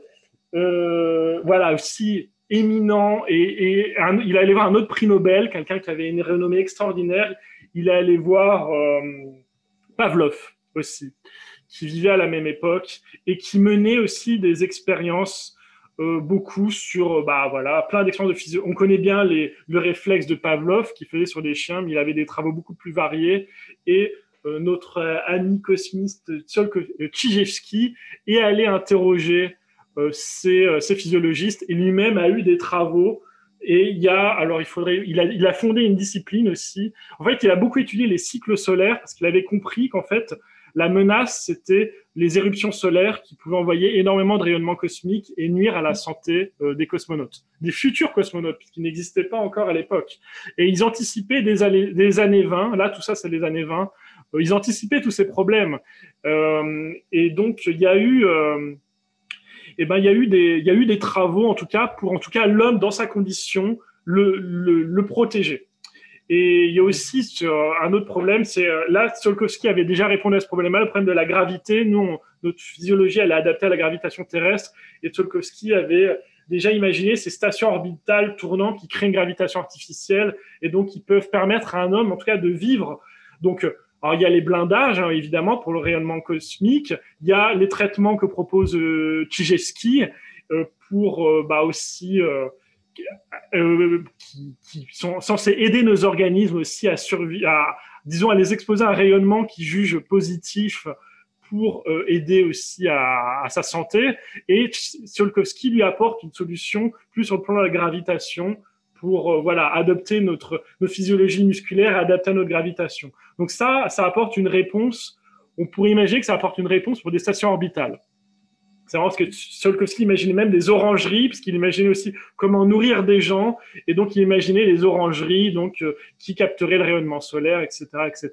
Après, il faut lire ses travaux. Hein. C'est là tout raconter, ça sera fastidieux. Et, euh, et donc, mais bon, ça c'est une réponse que pour vivre sur nos, des stations. Voilà. Si mhm. pour vivre sur d'autres planètes, et eh ben là, ça va être peut-être beaucoup plus compliqué d'adapter la gravitation d'autres planètes. Et là, on pourrait, et là, bah, là, on aborde vraiment ta question, Gaëtan. Mais, euh, mais si on veut vivre sur d'autres planètes, comment on fait, quoi? Alors, euh, ce qui est intéressant, c'est qu'on a du mal aujourd'hui à détecter des exoplanètes, donc des planètes en dehors de notre système solaire, qui auraient la taille de la Terre à une ben, des planètes de la taille de la Terre, on n'y arrive pas. On arrive à découvrir des super terres, je crois, aujourd'hui. J'imagine qu'il y aura des progrès. Moi, même, je, je milite beaucoup pour qu'on ait une base lunaire et profiter des conditions de la Lune pour qu'il n'y a pas d'atmosphère, donc ça ne nuit pas aux observations astronomiques. Il n'y a pas de gravitation, ce qui permet d'avoir des miroirs gigantesques qui nous permettraient de faire des observations de Terre, vraiment. Et donc, j'imagine que moi, je pourrais vouloir, dans un premier temps, bah, que l'homme s'installe sur des planètes euh, de la taille de la Terre, mais euh, on aurait des problèmes s'il y a d'autres planètes habitables qui n'ont pas sa taille. Moi, je, vraiment, une fois de plus, j'avoue un peu mais, euh, ma faiblesse sur toutes les questions biologiques, physiologiques. Moi, j'ai beaucoup plus étudié les travaux sur le second principe de la thermodynamique chez Konstantin Tsiolkovsky, sur les questions d'éternité de l'univers, sur des questions de physique du Soleil. Euh, mais euh, après, sur les questions de physiologie, je pense que ça pourrait, ouais, ben, je pense, vous, vous, vous n'avez pas forcément besoin de moi pour penser à ça, mais ça pourrait être intéressant d'interroger un vrai physiologiste ou quelqu'un qui a des vraies compétences là-dessus. Là, je vous ai donné les éléments. Il faudrait même que je travaille un peu plus ce qu'a écrit en physiologie, ce qu'a écrit en physiologie Alexandre Tchijewski, parce que moi, j'ai plutôt étudié ses travaux sur les cycles solaires, qui sont très liés, en fait, à la physiologie humaine de survie dans l'espace, puisque c'est les cycles solaires qui vont déterminer le rayonnement qui va être négatif, qui va nous radioactif, euh, qui va altérer nos tissus. Donc ce sont des questions liées, mais les questions strictement liées à la physiologie, je suis moi-même euh, moi-même moins compétent. Voilà. Ouais, très bien. Euh, c'est effectivement, en tout cas, on peut voir qu'il y a une, il y a une, compatibilité finalement avec le cosmisme et, l'idée que même si on colonise euh, l'espace et qu'on se modifie, si on garde d'une certaine façon euh, notre, notre âme, euh, on va dire, en, tant qu'espèce humaine, eh ben, on sera cosmiste, quoi, on va dire. Même si fondamentalement on modifie peut-être. Il y, a, deux façons de voir les choses. Soit on modifie l'environnement dans lequel on va aller s'installer, donc on pourra terraformer une planète pour la rendre comme la Terre, ou on se modifie nous-mêmes pour vivre dans l'environnement euh, qui est donc extraterrestre. C'est deux façons de voir les choses. Euh, il y a aussi bon, la question du voyage euh, qui pose aussi quelques problèmes, mais bon, effectivement, on finit par avoir des, des horizons qui pourraient être résumés comme on ne sait pas ce qu'on ne sait pas. Et donc, voilà, effectivement, le, qui sait s'il va, va pas trouver un moyen de voyager beaucoup plus vite euh, c'est des choses qui c'est voilà. On ne peut pas parler d'expansion dans l'espace s'il n'y a pas les temps de voyage. Et en fait, les cosmistes répondent aussi à ces questions-là. Alors là, j'invoquerai donc, j'ai parlé d'ailleurs de ce personnage un peu plus tôt, Paviel Florensky, qui est aussi un prêtre comme Pierre de Chardin, euh, qui est euh, aussi un, qui est un physicien, un mathématicien assez extraordinaire. Et c'est lui qui a été exécuté. Alors, les, les, les bolcheviks non plus n'exécutaient pas forcément tout le monde à tort et à travers, mais bon, Florensky, il était Cosmis, c'est une chose, mais en plus euh, religieux, il portait, euh, il avait, il avait sa chasuble de, de prêtre. Ah, là, ça allait beaucoup. Là, c'était trop pour euh, les, les bolcheviks. Lui, il est, lui, il est, il est vraiment passé. Euh, mais euh, Florensky, il a, il, s'interroge beaucoup sur la physique d'Einstein et sur la relativité et sur finalement les nouvelles conceptions d'espace et de temps. Et en fait, moi-même, là, euh, donc il a des écrits très intéressants, mais même j'ai envie de faire encore un bond vers notre époque à nous sur ces conceptions d'espace et de temps auxquelles n'avait pas accès Florensky, mais il y a les, les phénomènes d'intrication quantique ou les photons intriqués qui montrent qu'en fait, deux photons, au début ils sont proches, on les, on intrique, et quand on les éloigne, on se rend compte que toute modification euh, euh, sur euh, la particule qui s'éloigne va engendrer une autre modification sur l'autre particule qui est pourtant loin, qui s'est éloignée, mais en fait c'est ce qu'on appelle l'intrication, c'est-à-dire que les deux particules sont liées, alors c'est marrant parce que je parlais de photons intriqués, mais euh, je ne sais pas, euh, je m'y connais pas vraiment en physique quantique et je ne sais pas comment on manipule les états quantiques d'un photon, mais je vais généraliser pour pas pour être pour, pour pas dire de bêtises, je vais parler de particules. Alors ça pourrait euh, pourrait être très très large. Euh, mais en gros, l'idée, donc, c'est que agir sur une particule en un lieu A va affecter directement la particule intriquée dans un lieu B distant. C'est ce qu'on appelle le phénomène de non-localité. Je pense que sur YouTube, il y a beaucoup de vidéos qui en parleront infiniment mieux que moi. Mais c'est cette idée, moi, ce, qui, ce que j'en retire euh, là aujourd'hui, cette idée qu'on comprend très mal ce qu'est l'espace. Et nous, on a notre appréhension physiologique de l'espace, on a de notre mobilité, musculaire. Il y a Henri, il y a, euh, Henri Poincaré qui, dans la science de l'hypothèse, discute déjà de la nature de l'espace, qui est lui-même un précurseur de la relativité avant Einstein, et qui interroge déjà finalement cette notion qu'on a de l'espace qui est celle qu'on comprend l'espace par rapport à notre mobilité, les mouvements musculaires qu'on a, la conscience psychologique de nos muscles et de la façon dont on se meut, donc on bouge les objets. Mais en fait, je pense que dans le, ce siècle ou, ou les siècles à venir, il y aura une, une, une, révolution radicale dans ce que c'est l'espace et aussi dans ce que c'est le temps. Et la relativité d'Einstein le montre déjà. Florensky, lui, euh, rebondit beaucoup sur les travaux d'Einstein et il en conteste un des postulats les plus fondamentaux qui est la limitation de vitesse de tous les objets physiques à, qui est ce plafond euh, de la vitesse de la lumière. Et lui, il dit, euh, euh donc moi là j'écris complètement un article dessus qui est publié en russe euh, donc sur le second principe thermodynamique où je reprends les travaux de Tsiolkovsky et de Florensky et je reprends leur compte à la fois leur adhésion à, une reconception de l'espace et du temps chez Einstein, à la fois une contestation de ce mur de la lumière, de même qu'un mur du son. Euh, Florensky dit mais on peut passer le mur du son et il y a un autre règne d'équations physiques qui sont pas celles habituelles de la mécanique des fluides. Il y a d'autres équations. Il y a une, complète disruption des équations classiques de la mécanique des fluides, mais il y a quand même un autre état suprasonique quand on se déplace à une vitesse au-delà de, bah, du mur du son. À une époque, on pensait que c'était impossible. Euh, les, les, avions supersoniques ont montré que c'était possible, mais il faut s'adapter à, ce nouveau régime sonique. Et on voit bien qu'il faut, qu'il y a un danger effectivement du mur de son. Les, avions ont une pointe qui permet de crever cette accumulation d'air qui fait un gros boom hein, quand on passe le mur du son. Mais on a des moyens en tout cas de se prémunir d'une destruction par euh, le passage du mur du son. Et euh, ce que dit Florensky, et il appuie avec sa propre physique et ses propres travaux, mais pour lui, il est aussi possible de passer le mur de la lumière, mais il faut une autre conception de ce que c'est euh, la lumière, de ses limitations, puisque toute la, physique d'Einstein se base sur ce postulat. Il y a une constante fondamentale qui est la vitesse de la lumière, et parce qu'on pose comme constante fondamentale une vitesse et non plus un référentiel euh, ou un certain, un certain référentiel dans l'espace ou dans le temps, eh ben, si c'est une vitesse qui doit devenir une constante absolue, c'est-à-dire que euh, logiquement, c'est l'espace et le temps qui vont devenir relatifs. Et, et, et, Einstein va travailler dans un cadre mathématique qui lie même espace et temps dans un système de coordonnées à quatre dimensions. Donc, euh, et ça, il utilise les équations de Minkowski. C'est-à-dire que lui-même, Einstein, en fait, se repose beaucoup sur des travaux de Lorentz, la transformation de Lorentz, les équations, les, repères de Minkowski, il y avait les travaux de Poincaré, et bon, bah, sans enlever du mérite à Einstein, en fait, Einstein, c'est pas, pas un plus grand génie que d'autres physiciens et mathématiciens qui avaient autour de lui. C'est-à-dire que je dis ça non pas pour euh, diminuer la valeur d'Einstein, mais pour plutôt diminuer son postulat de vitesse de la lumière indépassable. Bon, c'est, ça a été l'hypothèse de travail d'Einstein. Ça, il y a des résultats assez extraordinaires sur, euh, vu qu'on a redéfini l'espace, le temps et même la masse, il y a des résultats en astronomie qui sont assez extraordinaires sur la réinterprétation de la gravitation, les lentilles gravitationnelles. Il y a eu des applications fantastiques de travaux d'Einstein. Il ne faut pas forcément en faire un dieu ou une icône des sciences ou du génie scientifique, comme on le fait dans les journaux grand, public scientifiques. C'est très bien Einstein, mais il faudra un jour le dépasser. Les cosmistes font déjà des propositions en ce sens-là. Et pour eux, l'espace n'est pas bien compris et il y aura des moyens de se déplacer. Pas forcément, enfin, ce sera peut-être plus des phénomènes même de téléportation, on sait pas très bien, ou peut-être même qu'il y aura des failles dans l'espace. En tout cas, le phénomène d'intrication quantique montre que l'espace, il est très mal compris et qu'on est là pour le coup.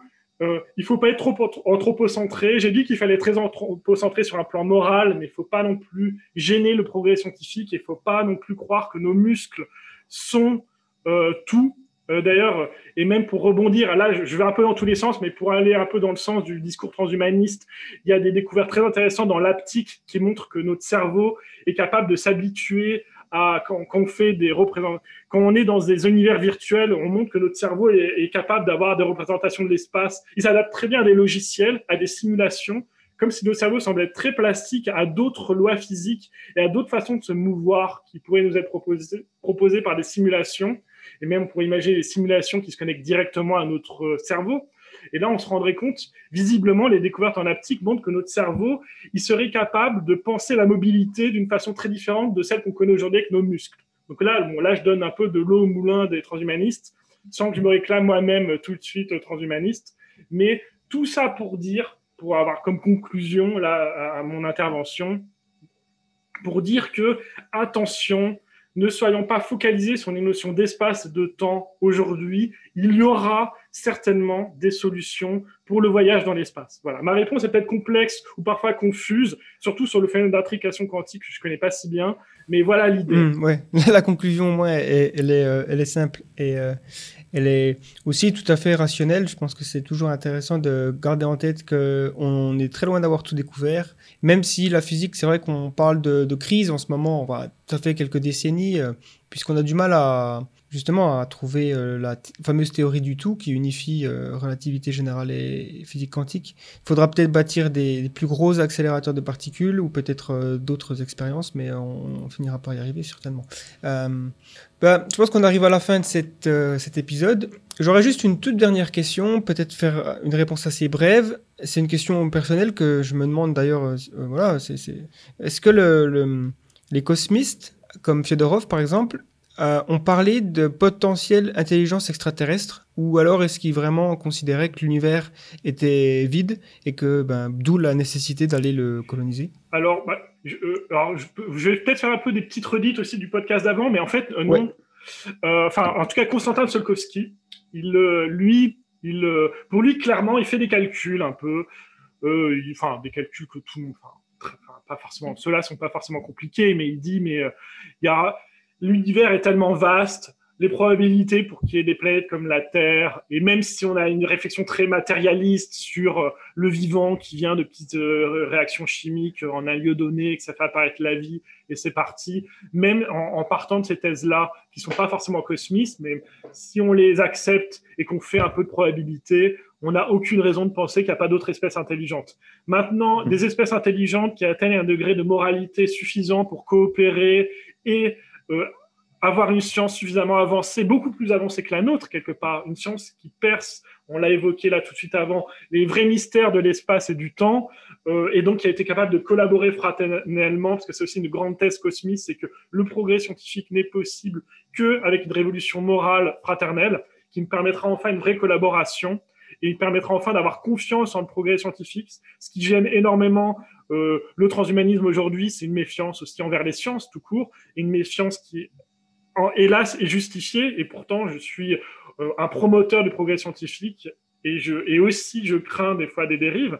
Donc, c'est que dans un, un peu une transfiguration morale de nos, de nos nations que l'on pourra espérer, on pourra laisser un peu lâcher un peu plus la bride au développement technique sans craindre d'effets que ça se retourne contre nous comme peut le craindre par exemple Nick Bostrom, euh, donc euh, que tu cites et, qui parle de tout ça. Solkowski, lui, il est sûr qu'il y a d'autres intelligences euh, extraterrestres. Après, lui, ce qui l'intéresse, c'est que bah, nous, êtres humains, eh ben, on fasse partie des mhm. intelligences qui soient capables de voyager dans l'espace et que nous ayons notre place dans l'univers et qu'on soit pas bah, à la ramasse sur d'autres espèces, que nous on, on fasse, on joue notre rôle. Solkowski même avec, il est même persuadé en fait qu'il y a d'autres intelligences euh, extraterrestres qui sont beaucoup plus développées que nous.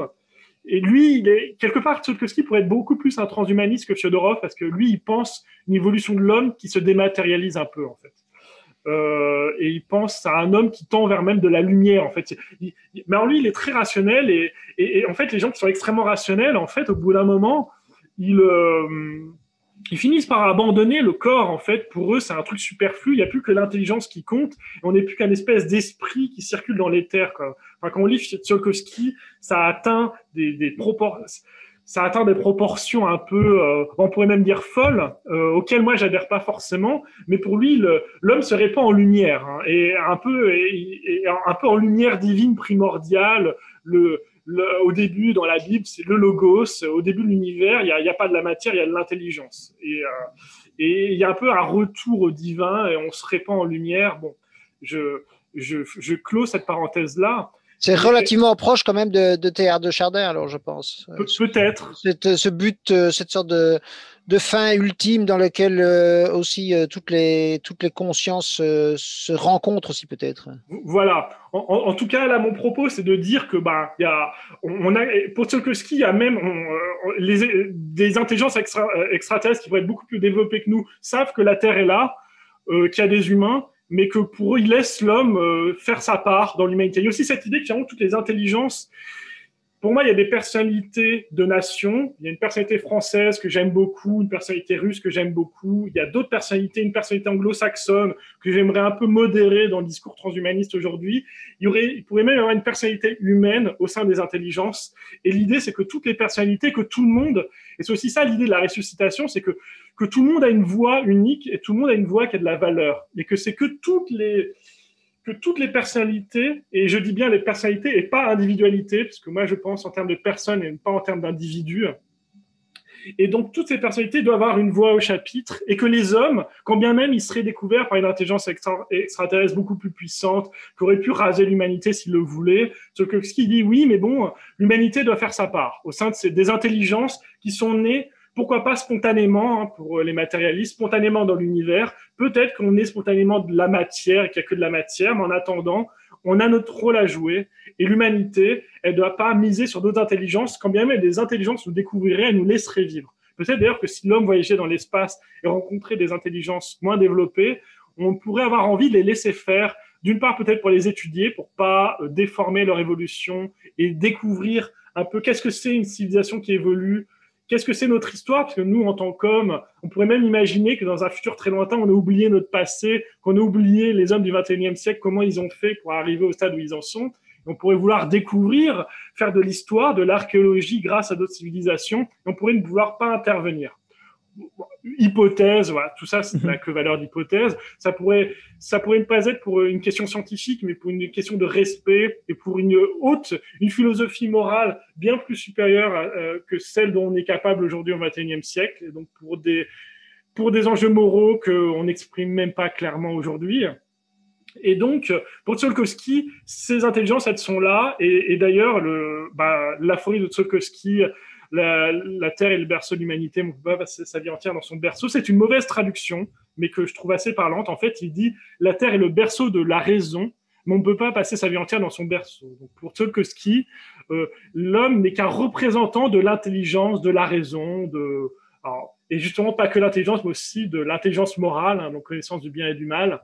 Et, et donc euh, bah, pour le cosmisme, bah non, il y a, d'autres intelligences, peut-être qu'elles nous connaissent, mais ça n'enlève rien à la responsabilité de l'homme, à son rôle dans l'univers, il y a sa mission à jouer, que, la personnalité humaine doit s'exprimer dans cet univers, quand bien même il y aurait d'autres personnalités extraterrestres. Voilà. Très bien, parfait. Bon ben, je pense que ce sera la conclusion. Euh, je, renvoie effectivement tous les auditeurs euh, à aller euh, écouter le premier épisode qu'on a fait ensemble. Donc, euh, je le mettrai aussi dans la description, donc, euh, dans une autre série de podcasts qui s'appelle La Prospective.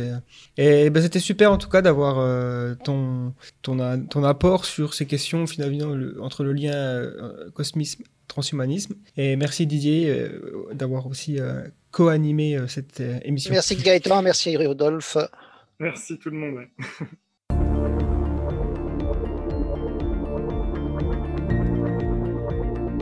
le podcast Humain demain. Super conversation encore une fois, merci Rudolf et merci Didier. Je vous invite à aller jeter un œil donc euh, à tous les liens qui sont dans la description et retrouver les anciens podcasts que nous avons faits, que ce soit dans la série La Prospective ou la série Humain demain, et évidemment les autres vidéos sur la chaîne YouTube The Flares, mais également vous avez des documentaires exclusifs sur le site. Donc allez jeter un œil à tout ça.